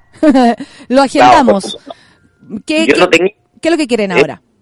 Yo no tengo un catastro oficial de cuántas universidades han ido a movilización porque está ocurriendo todo el rato. Es bien, es bien heavy. Sí, Como sí. la Federico Santa María, eh, la Chile, muchos espacios, Faxo, y nada, eh, Escuela de Gobierno, Derecho, eh, Salud se fue a paro, FAO está en paro por unos días también, eh, la Austral, la Universidad eh, de Temuco, la UFRO. Por eso está desesperada tanta gente hablando en todos lados que esto les parece un capricho, una locura. Eh, eh, aquí Mauricio Hoffman, otro periodista, diciendo que los padres tenían que ver bien cómo era eh, que entraba su hijo a la universidad, porque imagínate todo esto que está pasando. Ay, que le toda la de los Andes, Es que- punto. Es lógico que el feminismo como un movimiento que, que vuelve como a la palestra pública va a hacer que todo, va- o sea, va a incomodar a muchos, eh, y muchas también incluso, pero sobre lo otro que tú preguntabas, como cuáles son las condiciones para bajar la movilización, nosotras estamos también a la espera de un proceso de que los otros espacios den las discusiones, nosotros como derecho no nos vamos a, como toma de derecho no nos vamos a robar la representación de toda la movilización. Claro. Pero sí eh, creemos que hay que ir avanzando a, a definir demandas comunes, demandas prioritarias, y nosotras desde nuestro espacio lo que hemos hecho hemos definido cuestiones como, bueno, que están dentro de nuestro territorio, la necesidad de una oficina centralizada que se haga cargo de las denuncias y además de brindar acompañamiento a las denunciantes en términos integrales, digamos. Eh, ¿Cómo se llama? Eh, eh, además, eh, también hemos buscado por la, la necesidad y que se implemente una política de formación a toda la comunidad de, de manera obligatoria en, te- en temáticas de violencia de género, en temáticas de género, de feminismo, la revisión de nuestras mallas curriculares, Eso. la capacitación docente. Esas cuestiones para nosotras son, yo creo, eh, condiciones de, de ganada de la movilización. ¿Y cómo se viene? ¿Y se comparten eso? Sería bueno saberlo. ¿Se Eso. comparten eso, eso- esas que tú acabas de decir? Por ejemplo, la revisión de las mallas, el acompañamiento, la supervisión de los protocolos, no sé, en fin. ¿Son, son ejes programáticos que, que, que uno podría reconocer en, en la mayoría de las tomas, paro? ¿Cómo lo veis ¿Cómo, tú? perdón? Como, ¿Cuáles son las cosas que comparten? ¿Me entendí? Si Con otras, con otras con movilizaciones. otras movilizaciones de otras universidades, de otras facultades también. Tú decías Bueno, yo creo que Dale, eh, yo creo que lo, lo principal que compartimos con otras movilizaciones es justamente que nuestra es que esta movilización surge de, de un malestar común, que es eh, por, por la falencia que ha tenido nuestra institución, nuestras instituciones para hacerse cargo de la violencia de género y para atacarla también en la raíz de su reproducción. Mm. Eh, justamente yo creo que eso es lo que nos lleva a eh, movilizarnos hoy, un cuestionamiento mucho más estructural a nuestra Claro, institución. claro. como Al, sistema, cómo se mueve todo. Exactamente. Claro, y tenemos que que- empezar por dejar la cabeza. Sí, po, sí, po. Sí. ¿Estás Claro. ahí? ¿Estás ahí, Emilia? No te pierdas, por favor, Sí, no te vayas, la Emilia. Emilia, estás durmiendo. No, no. Ha estado toda la noche.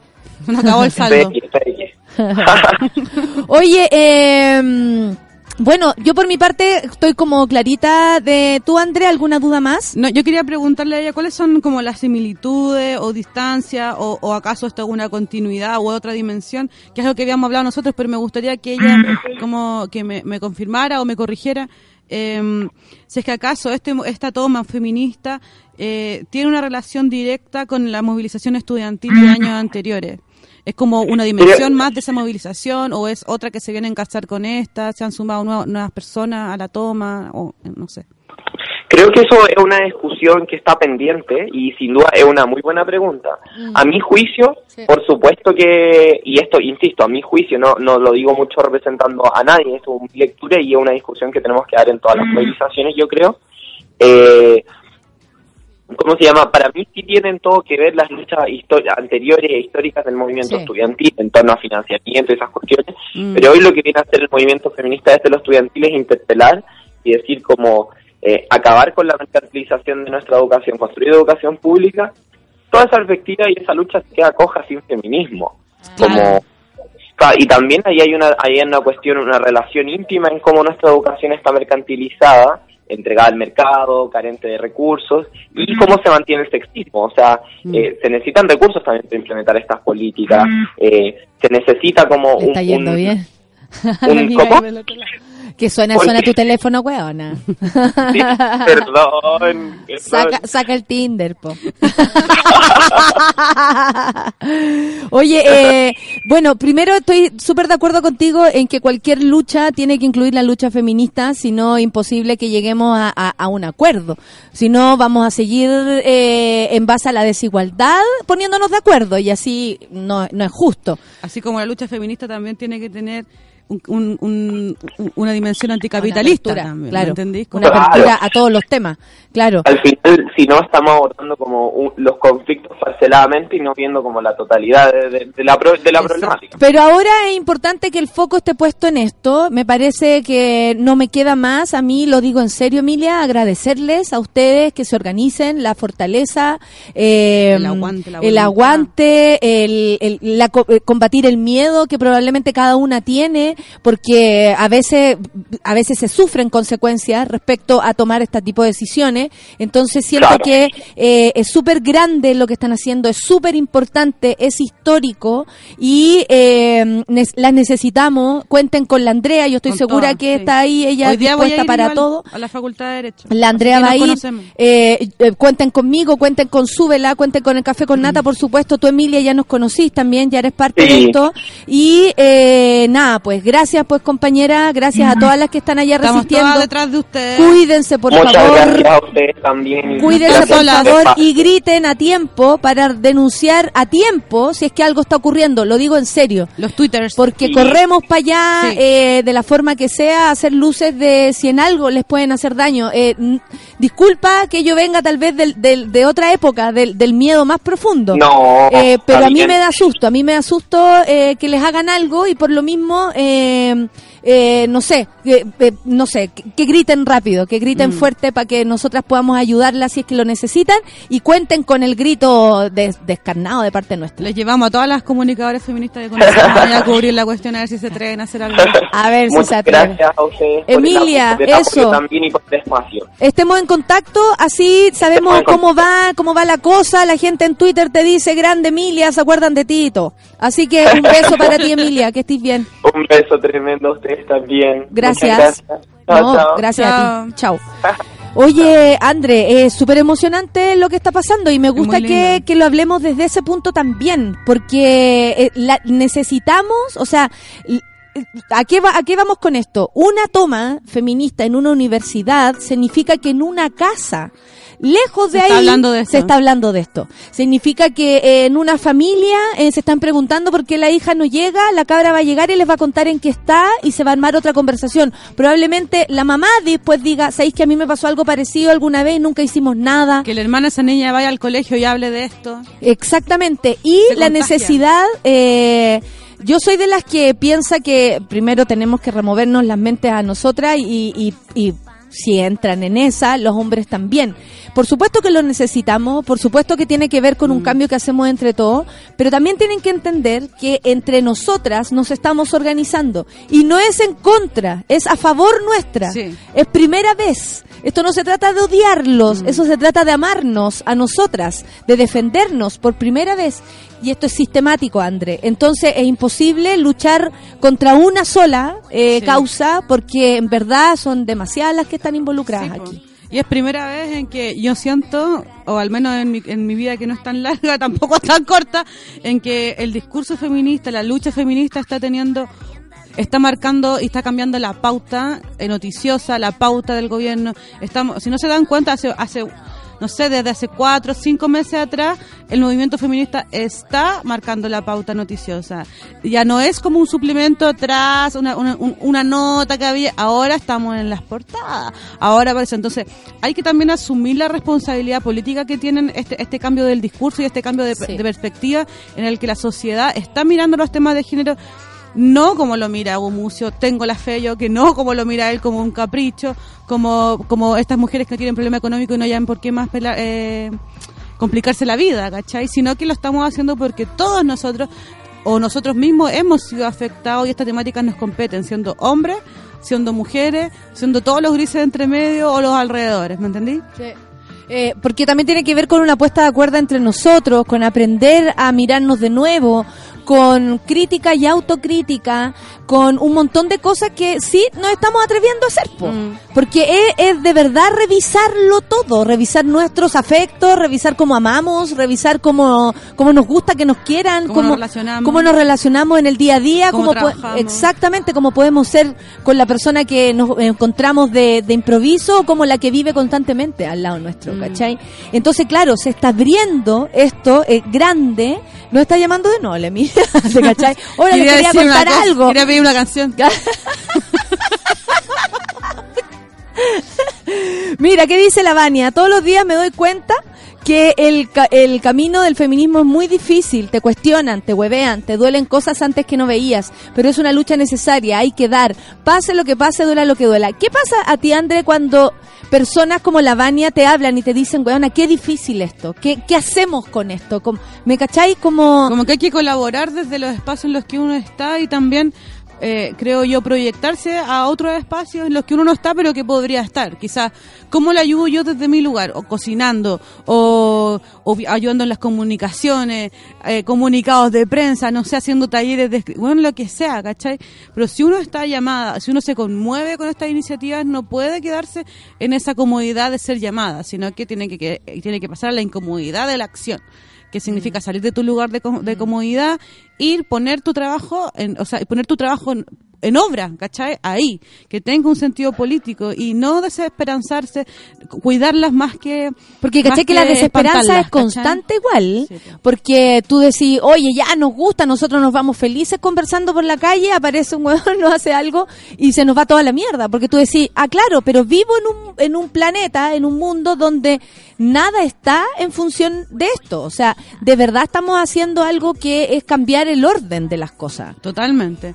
Y, y que esos espacios, esos momentos de, de violencia, ya sea cuando tú salís en la calle, ya cuando estés con tus profesores, con tus compañeros de trabajo, o, mm, o cuando seas desalojado de una toma o no, o cuando seas interpelado durante una toma, una discusión, tener que ver que ese, ese espacio en el que la agresión llega a ti, toma, toma lugar en ti, hace que tenga sentido la discusión también. No te estoy justificando la agresión, sino que esto lo estamos dando porque, así como yo estoy teniendo un espacio para poder como contenerlo, entre, eh, incorporarlo, hay personas que no tienen ese espacio. Mm, Y nosotros podemos darnos un tiempo en el que ellas están haciendo un lujo igual, ¿ah? Toma. Igual es un lujo, ¿cachai?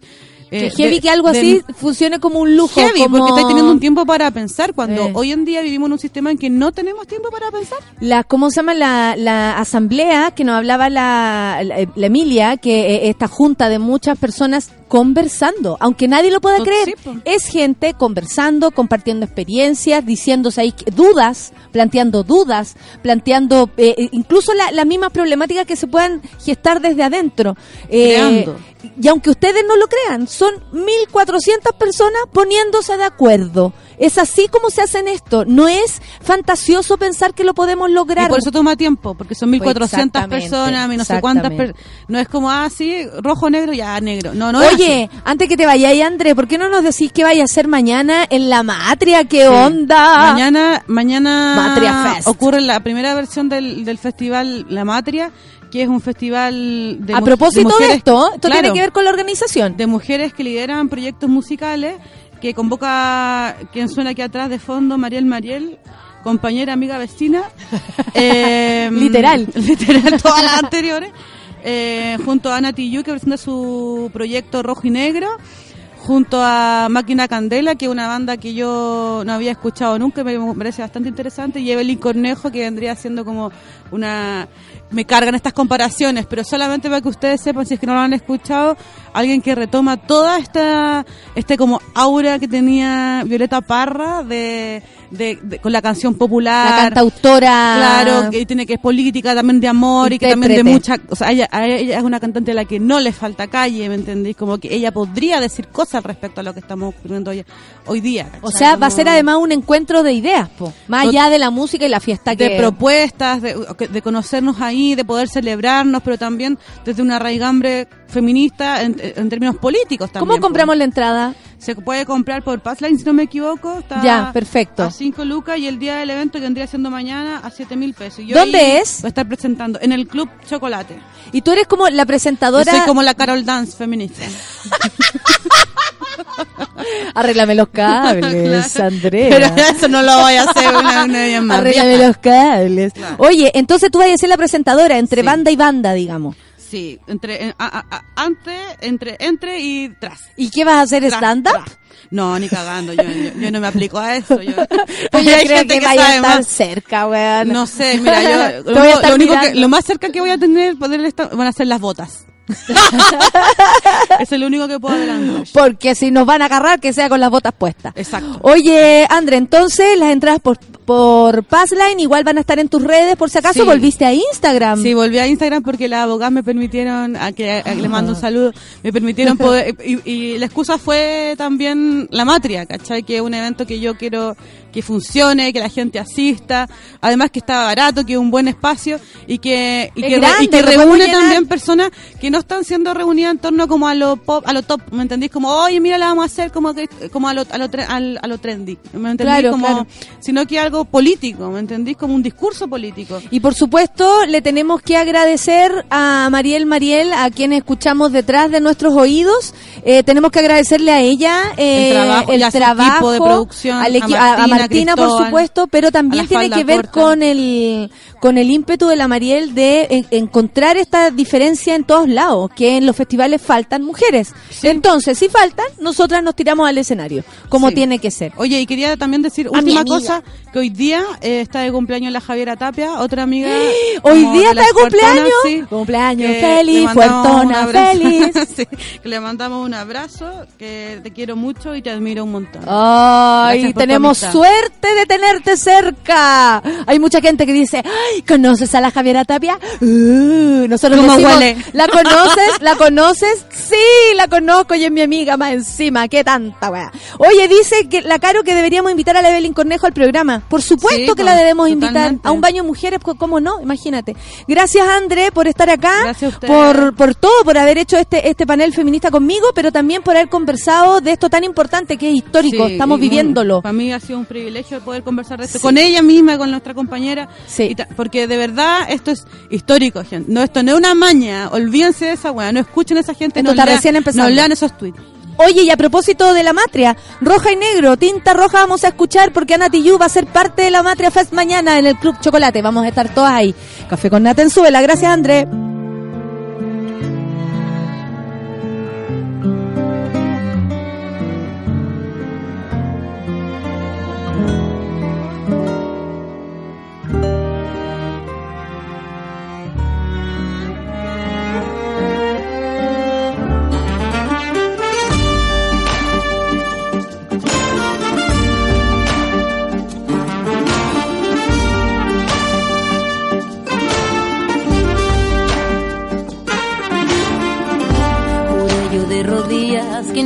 Volvería a tomar esa copa que en mi boca rompía, aquella tinta roja que tiñe las heridas.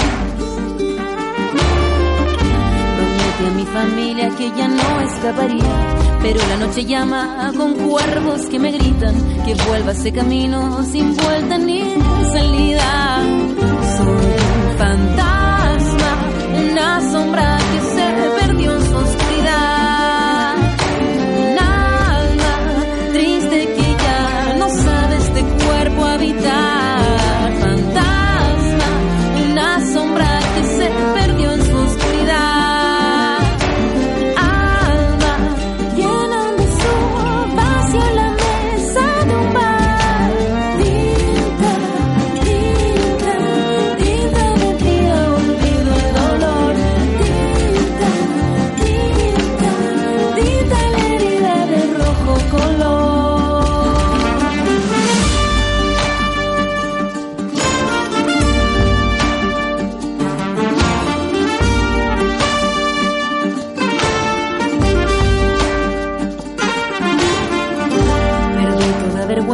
dejé toda cordura. Cambié a mis amigos por sorbos de locura. Creía que era dulce, hoy solo es amargura. Olvidé mi nombre, mi apellido fue lo que tenía. Yo todo quien amaba, cambié toda mi vida por copas y garrafas. Ahora te preguntas si vives aún te quedan Cuarta de aventuras y eras ya una alma antena en sus culpas se hunde en sus mareas. No queda más camino que hallar en tus recuerdos Algunas luces vagas que alumbran tu reencuentro. Quizás solo encuentres botellas por el suelo. Somos fantasmas,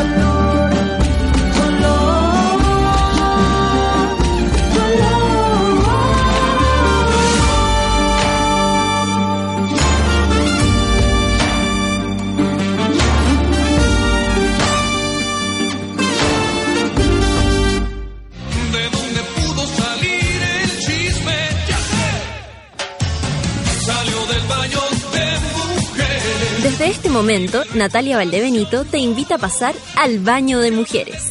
Entra con nosotros y descubre quién es la invitada de hoy.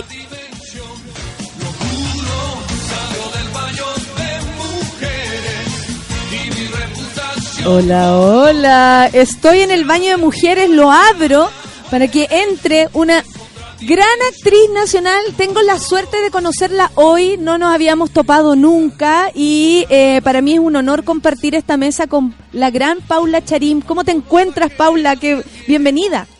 Bueno, primero, gracias, me encanta conocerte también. Eh, ¿Cómo me encuentro? Eh, como agotada para tratar de, por tratar de llegar acá. ¿Por Me la pasó- escalera? No, no, también la, esca- la esca- la escalera es Eh, un tema. es un no, no, me, me pasó de todo, me pasó de todo. Como buena mujer, tuve que hacer muchas cosas, habiéndome levantado muy temprano.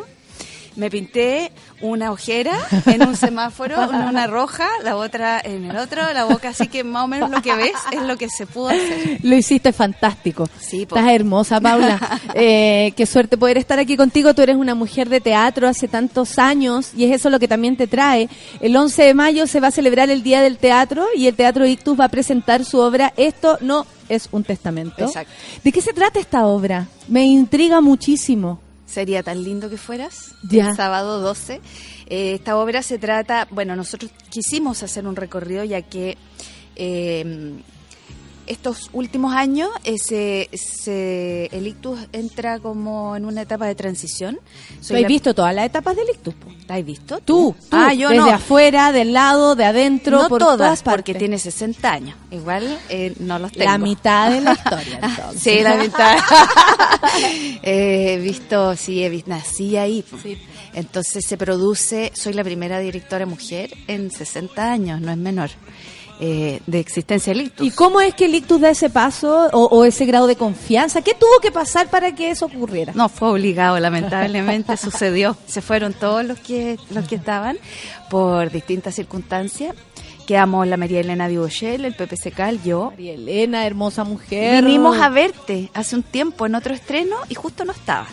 Oh. Estuvimos con otro chiquillo. No, muy María. María Elena es, es- es una suerte haberla conocido para mí, la verdad. ¿La conociste? Sí, en la teleserie que la única teleserie que he hecho me tocó mezclarme ahí con ella y fue maravilloso. ¿Hiciste una teleserie? Sí, una solita de una loca, por supuesto. ¿Tú crees que me iban a dar?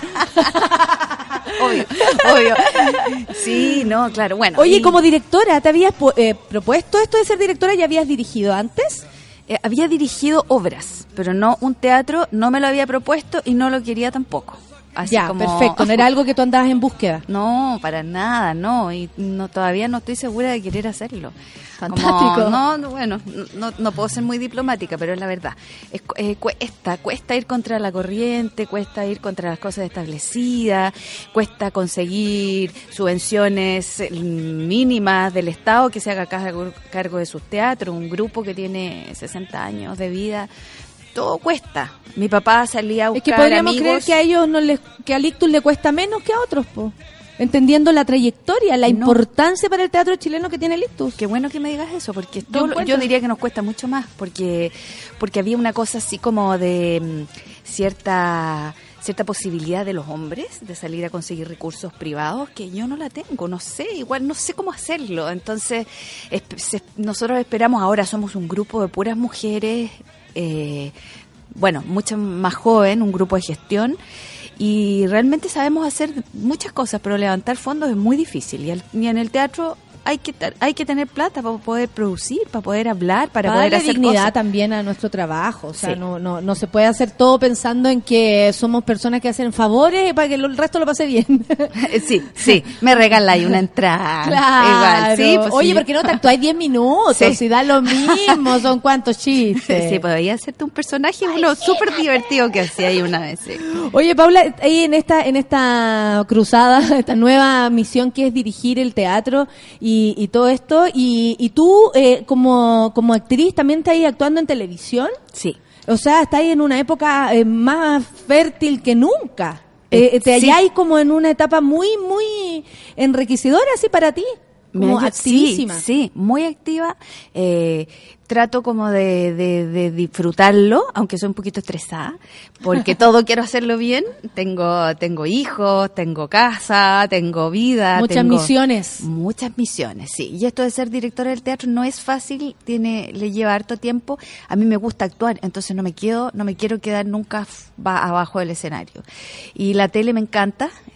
Sí, el otro día te escuché y me pareció súper eh, como agradable de escuchar que un actor una actriz que trabaja en tele diga, me gusta la tele. Me gusta, Porque me- en general gusta harto. sale la persona como, no, la verdad no me gusta, es como, este, este éxito es a pesar mío. Es una cosa así. Sí. Y tú no, a ti te gusta la A televisión. mí me gusta y yo le pongo harto color y siempre me gustó y cuando entré a trabajar chica, chica, Sí. que los actores eran más poseros que ahora, eh, como que así como, oh, ahí tengo que ir a hacer el trabajo para ganarme el pan. No, igual se gana bien hartas lucas, nada que ver con el teatro, pero yo lo hago porque me gusta, siempre me gustó y entré porque me gustaba y porque quería estar en la teleserie, porque llegué y... Aparte que el ejercicio es tan distinto, teatro a Sí. teleserie. O sea, a, a mí por lo menos lo que me gusta de la tele y de la y de la teleserie en este caso fue es como lo rápido que hay que ser para resolver. Eso yo lo encuentro que de pronto los procesos eternos hacen que uno pueda encontrar un montón de cosas, matices. Aquí te tenéis que agarrar de dos y vamos para adelante. Ay, y esa rapidez que hay que tener la considero un talento también. Sí, en el teatro igual hay que tener rapidez porque Ojalá. ahí, claro, porque la tele tiene, tiene la posibilidad. Si ella como directora lo dice, ojalá la gente se apurara. Sí, pero la tele tiene la, la, la posibilidad de cortar. De cortar. las Claro, de arreglarlo así. Ya, claro, cuando uno no está en vivo. Las teleseries tienen, tienen esa cosa que ten- tienes tiempo. Bueno, ahora cada vez tienes menos tiempo porque como son más o menos 20 escenas diarias las que hay que hacer, porque ahora se produce con, Sí. con, con una locura de trabajo. Oye, eh, Paula, mira, van a hacer el próximo estreno Gabriela y María Elena. ¿De qué se pues, trata sí, esto? pues. Ah, voy a terminar el testamento porque yo soy dispersa y tú parece que peor que yo. Yo soy horriblemente dispersa, pero me encanta porque podemos incluirlo todo entre medio. Ya. No, sí, aparte que quiero eh, guardar eh, tiempo para hablar del presente de la televisión y todas las cosas Ah. que ocurren. Yo sé que tú también quieres compartir algunos pensamientos. Sí. Eh, Gabriela María Elena es nuestro próximo eh, estreno. Lo lanzamos hace 10 días atrás. Es una idea que nace porque la María Elena Dibochel, miembro eh, emblemática o miembra emblemática del Ictus, eh, siempre estuvo cerca del personaje. Y yo, y yo encontraba a María Elena, decía aquí, Gabriela, no sé, se me ocurre que la poesía, como un recital de poesía, su historia, los recitales, sus hermanos, los Dibochel y no sé qué. Y este año de pronto, tal vez con la madurez, a mí me pareció increíble eh, hablar de una mujer, hablar de la obra de Gabriela, no de su vida privada, ni esto que sea manoseado un montón, sino que tiene tanto que decir esta mujer que a los 16 años escribe una cosa que se llama, era una prosa, eh, La instrucción de la mujer, donde dice cómo tenía 16 años, no había cumplido 17, y, em- y habla de dónde ella ve cómo debe esta- estar instalada, cómo piensa la mujer. eh, en 1906. ¿Y han pasado cuántos años? No sé, un Y siguen habiendo las mismas necesidades. Y está Cuando peor. lees esa carta, dice, wow. es, es que es peor, es peor. Entonces, mm, Gabriela y María Elena, eh, un título provisorio, a la María Elena no le gusta. Eh, tan sencilla la María Elena. Y, y nace de eso, de lo que dos mujeres pueden contar en sus tiempos cada una. Y, y es un ejercicio bien, bien lúdico, bien juguetón. Yo creo que, no sé si se ha hecho algo sobre Gabriela que sea divertido, porque en el ictus yo claro, aterrizarla, así. a- aterrizarla. Es una mujer, le pasaron las mismas cosas, escribió, tenía un montón de cosas que decir y fundamentalmente queremos jugar con ella. ¿no? Ojalá que nos resulte, pero queremos hacer un, espectá- un espectáculo divertido que hable en, en la medida de lo posible. Pero no esa cosa que la gente piensa. Yo veo a mis hijos y me dicen, ay, Gabriela Mistral, piececitos de niño, dame la mano. No, tenemos qué". que sacarnos el, el velo, porque hay mucho más. Sí. Hay harto más. Bueno, estamos estudiando. ¿eh? Yo soy bien ignorante, soy, confieso. Qué maravilla estudiar a Gabriela Mistral. Sí, me, me estoy empezando a leer. Para ti también, Paula, fue, ¿es como necesario poner temática eh, de mujeres, por ejemplo? O, o se- porque ahora toma sentido, tú ahora lo dijiste, como de- en un momento pareció que no, y ahora decís, "Ah, es una necesidad. Es una necesidad de descubrir, eh, investigar, eh, ir un poco más allá, mostrarlas desde otro lugar. ¿Es una necesidad? Siempre lo ha sido porque soy mujer. Siempre lo ha sido. Lo que pasa es que ahora tengo más espacio. Eh, La necesidad de hablar de, de uno es, es la... Cuando uno habla de uno, y, uno, y yo fundamentalmente soy mujer primero que otra cosa, eh, y hablo de mí, no porque quiera contar de mi vida, sino que porque es, una, es la mejor forma de hablar de las mujeres, hablar desde uno, porque si no haces teoría y es mejor que seas una teórica y una mujer estudiosa y erudita sobre los movimientos de las mujeres. Claro. Y hoy en día, claro, coincide y yo estoy súper impactada, el ictus tiene esto como de adelantarse a ciertas cosas. Absolutamente, y estar así como a la par de la historia de Chile, ustedes van como leyendo la, la sociedad con su mirada, que eso es ma- es maravilloso como ver cómo tienen ese corte, esa forma, ese estilo, que no cualquiera puede decir tengo estilo, ojo.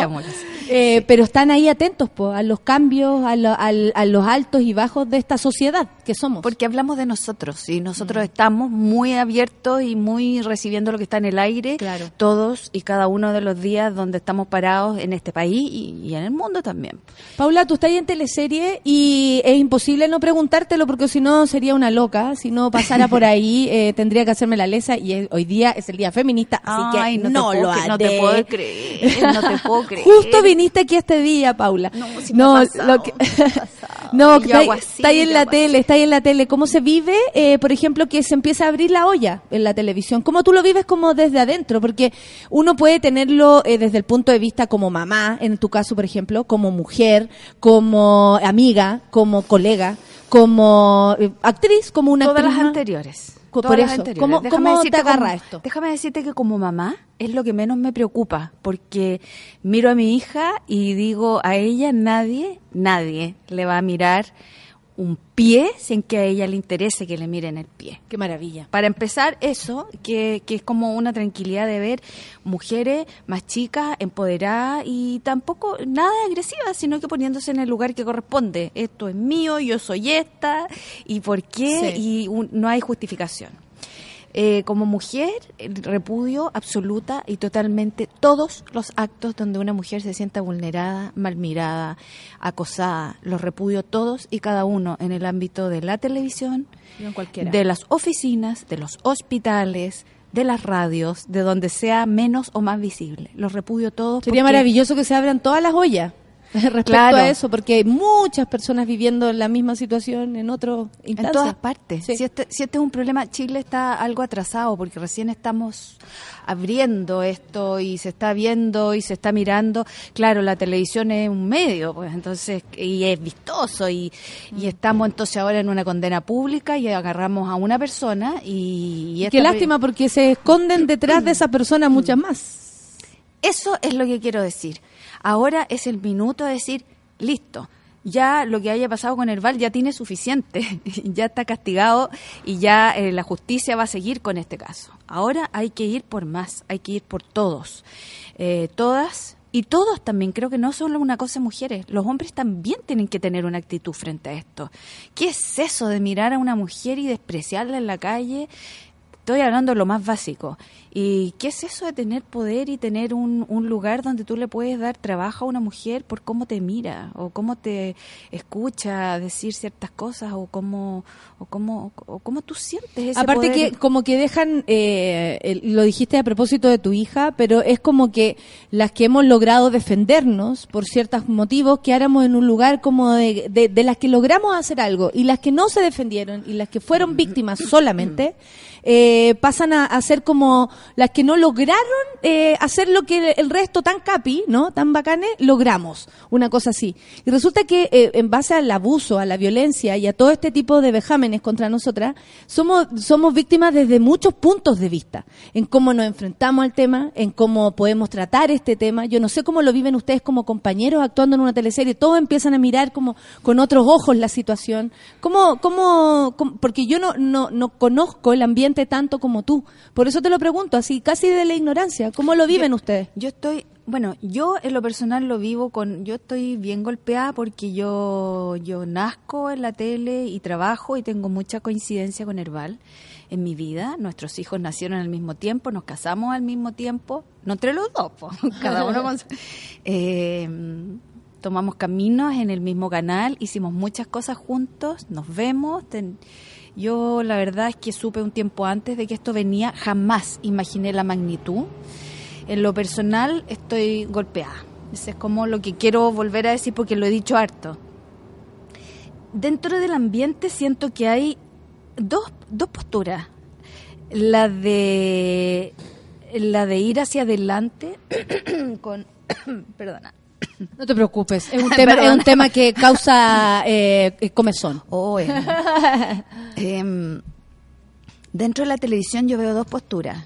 La loca desenfrenada, matemos y tiremos piedras así como y echemos esto a volar y a y juzguemos a una persona y esto era un secreto a voces que me carga que esto fue ¿No te parece que está lleno de secreto a voces? Que apagan las cámaras y todos decían, pero obvio, yo sabía esto, entonces yo sabía esto, y nadie dice nada. Me parece súper mal en todo caso. Para mí no era un secreto a voces. Me parece pésimo ese tema. Tú desde la íntima no, no sabías, o sea, no, no era un secreto a voces para ti. Aparte que el secreto a voces es casi ser cómplice de una situación que está ocurriendo Es que- constantemente. Es que encuentro que es ser cómplice y en alguna medida, claro, uno es... Ay, gracias. Estoy súper bien Subí como 40 pisos, hay que llegar a... Para que te atiendan bien hay que subir alto. Bueno, me, enc- me encanta, me encanta poder mezclar porque no es fácil.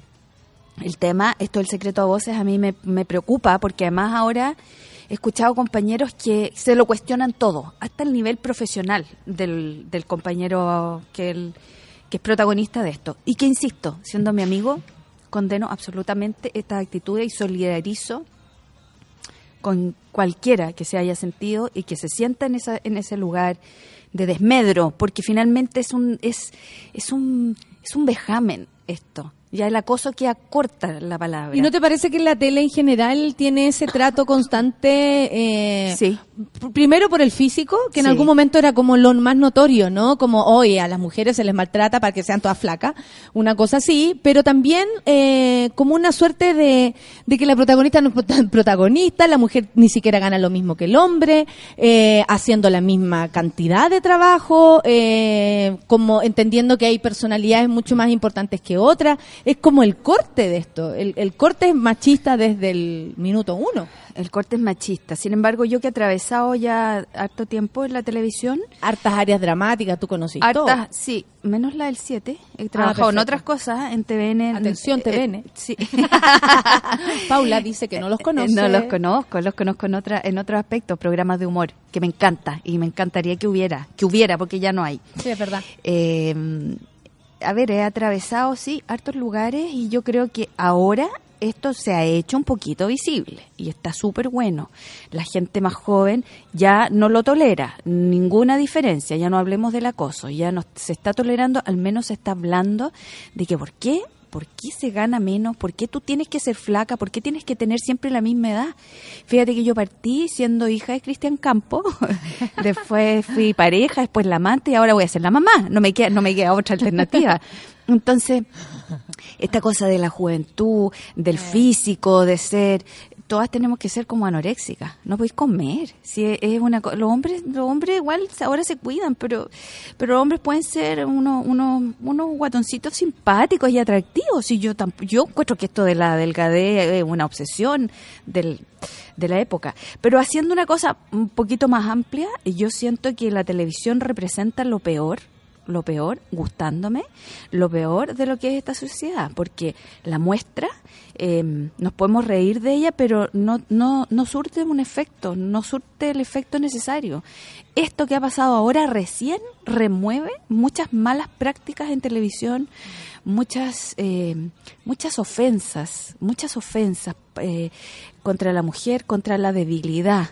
Y las mujeres no somos débiles. Algunas, más que otras, sí, pero... Como cualquier ser humano, por lo demás. Como cualquier ser humano. Sí. Pero la debilidad en televisión, y es lo que yo he observado desde que hace más de 25 años que empecé, es en vez de tender a igualarnos y a protegernos y a buscar, porque si yo estoy con alguien y busco en el teatro una complicidad, espero que tengamos el, el mismo nivel y espero que nos sintamos bien. Que mi compañero me mire como un igual. Lo Que mínimo. Y yo mirarlo también como un igual. Por supuesto. ¿Por qué esta, por qué esta cosa como de mirar hacia, hacia abajo, que es muy frecuente en la televisión? Mm.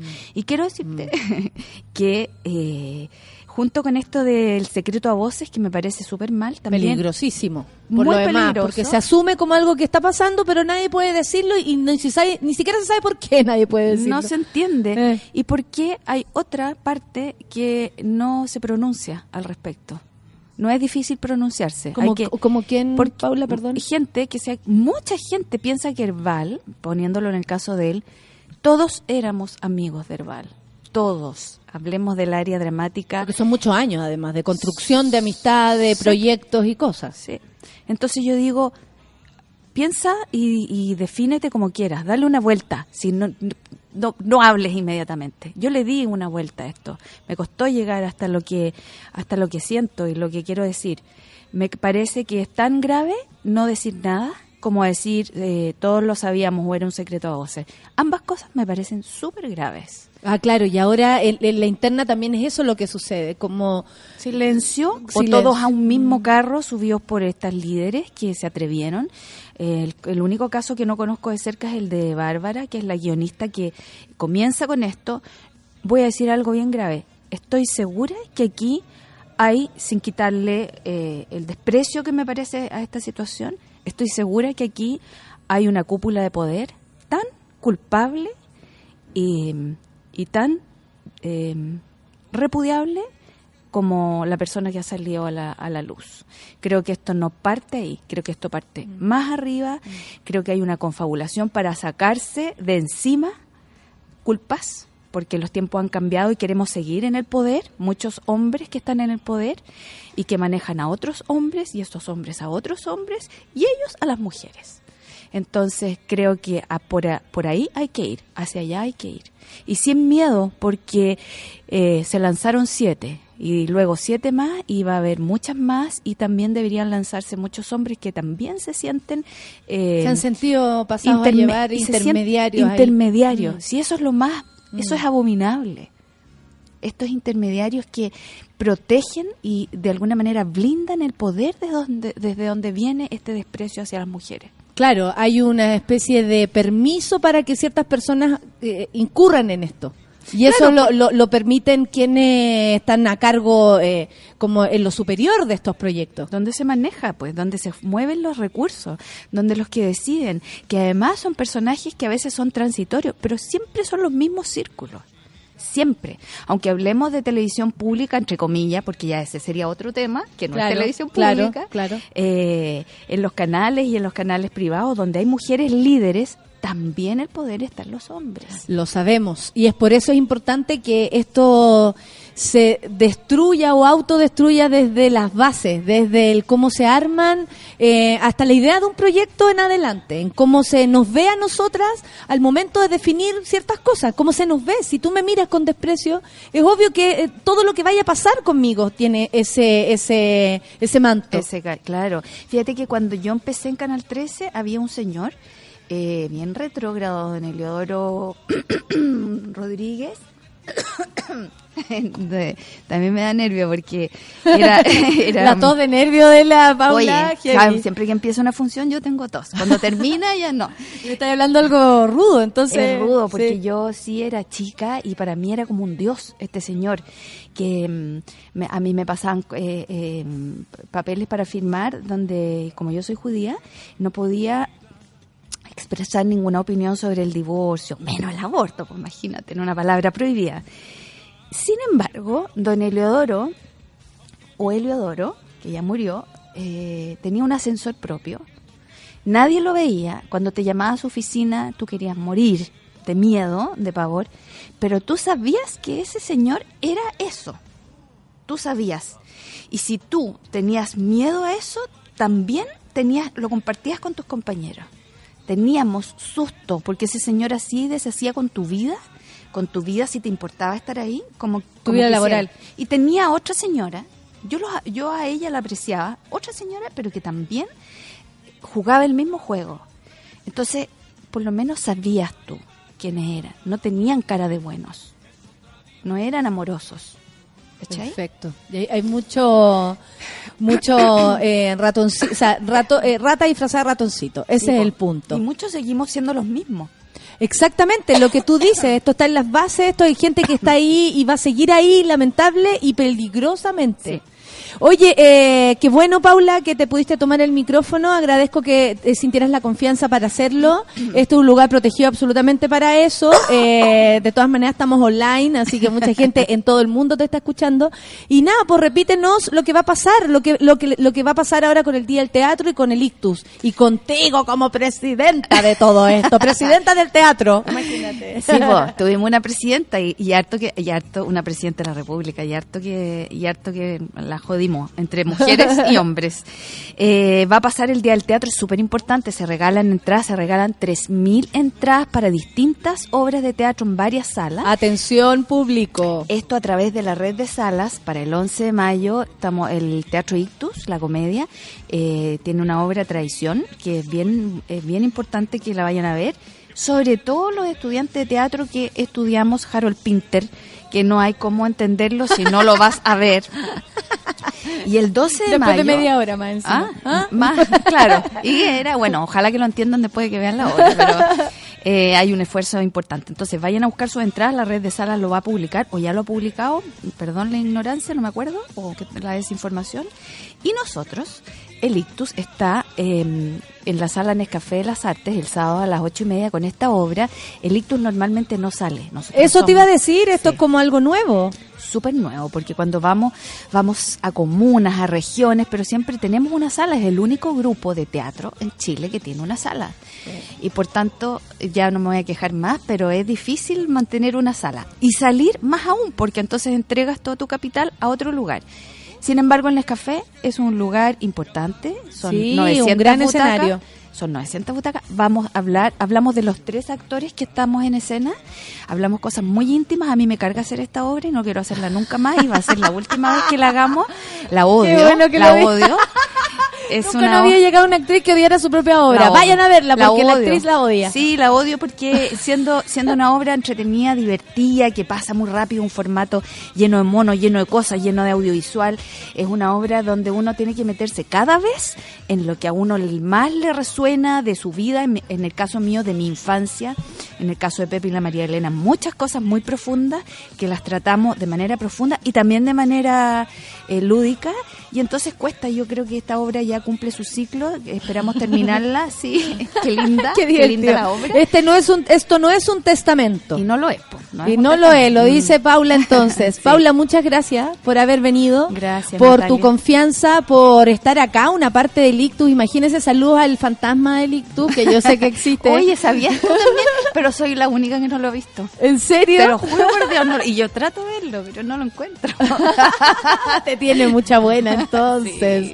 Eh, Clau, ¿quieres decir algo? Disculpa. Sí, vengo a pasar un mensaje rapidito y cortito. Estamos celebrando nuestros siete años en la radio todo este mes. Y la primera iniciativa se dio a conocer ayer en la noche y consiste en el Sube la Challenge.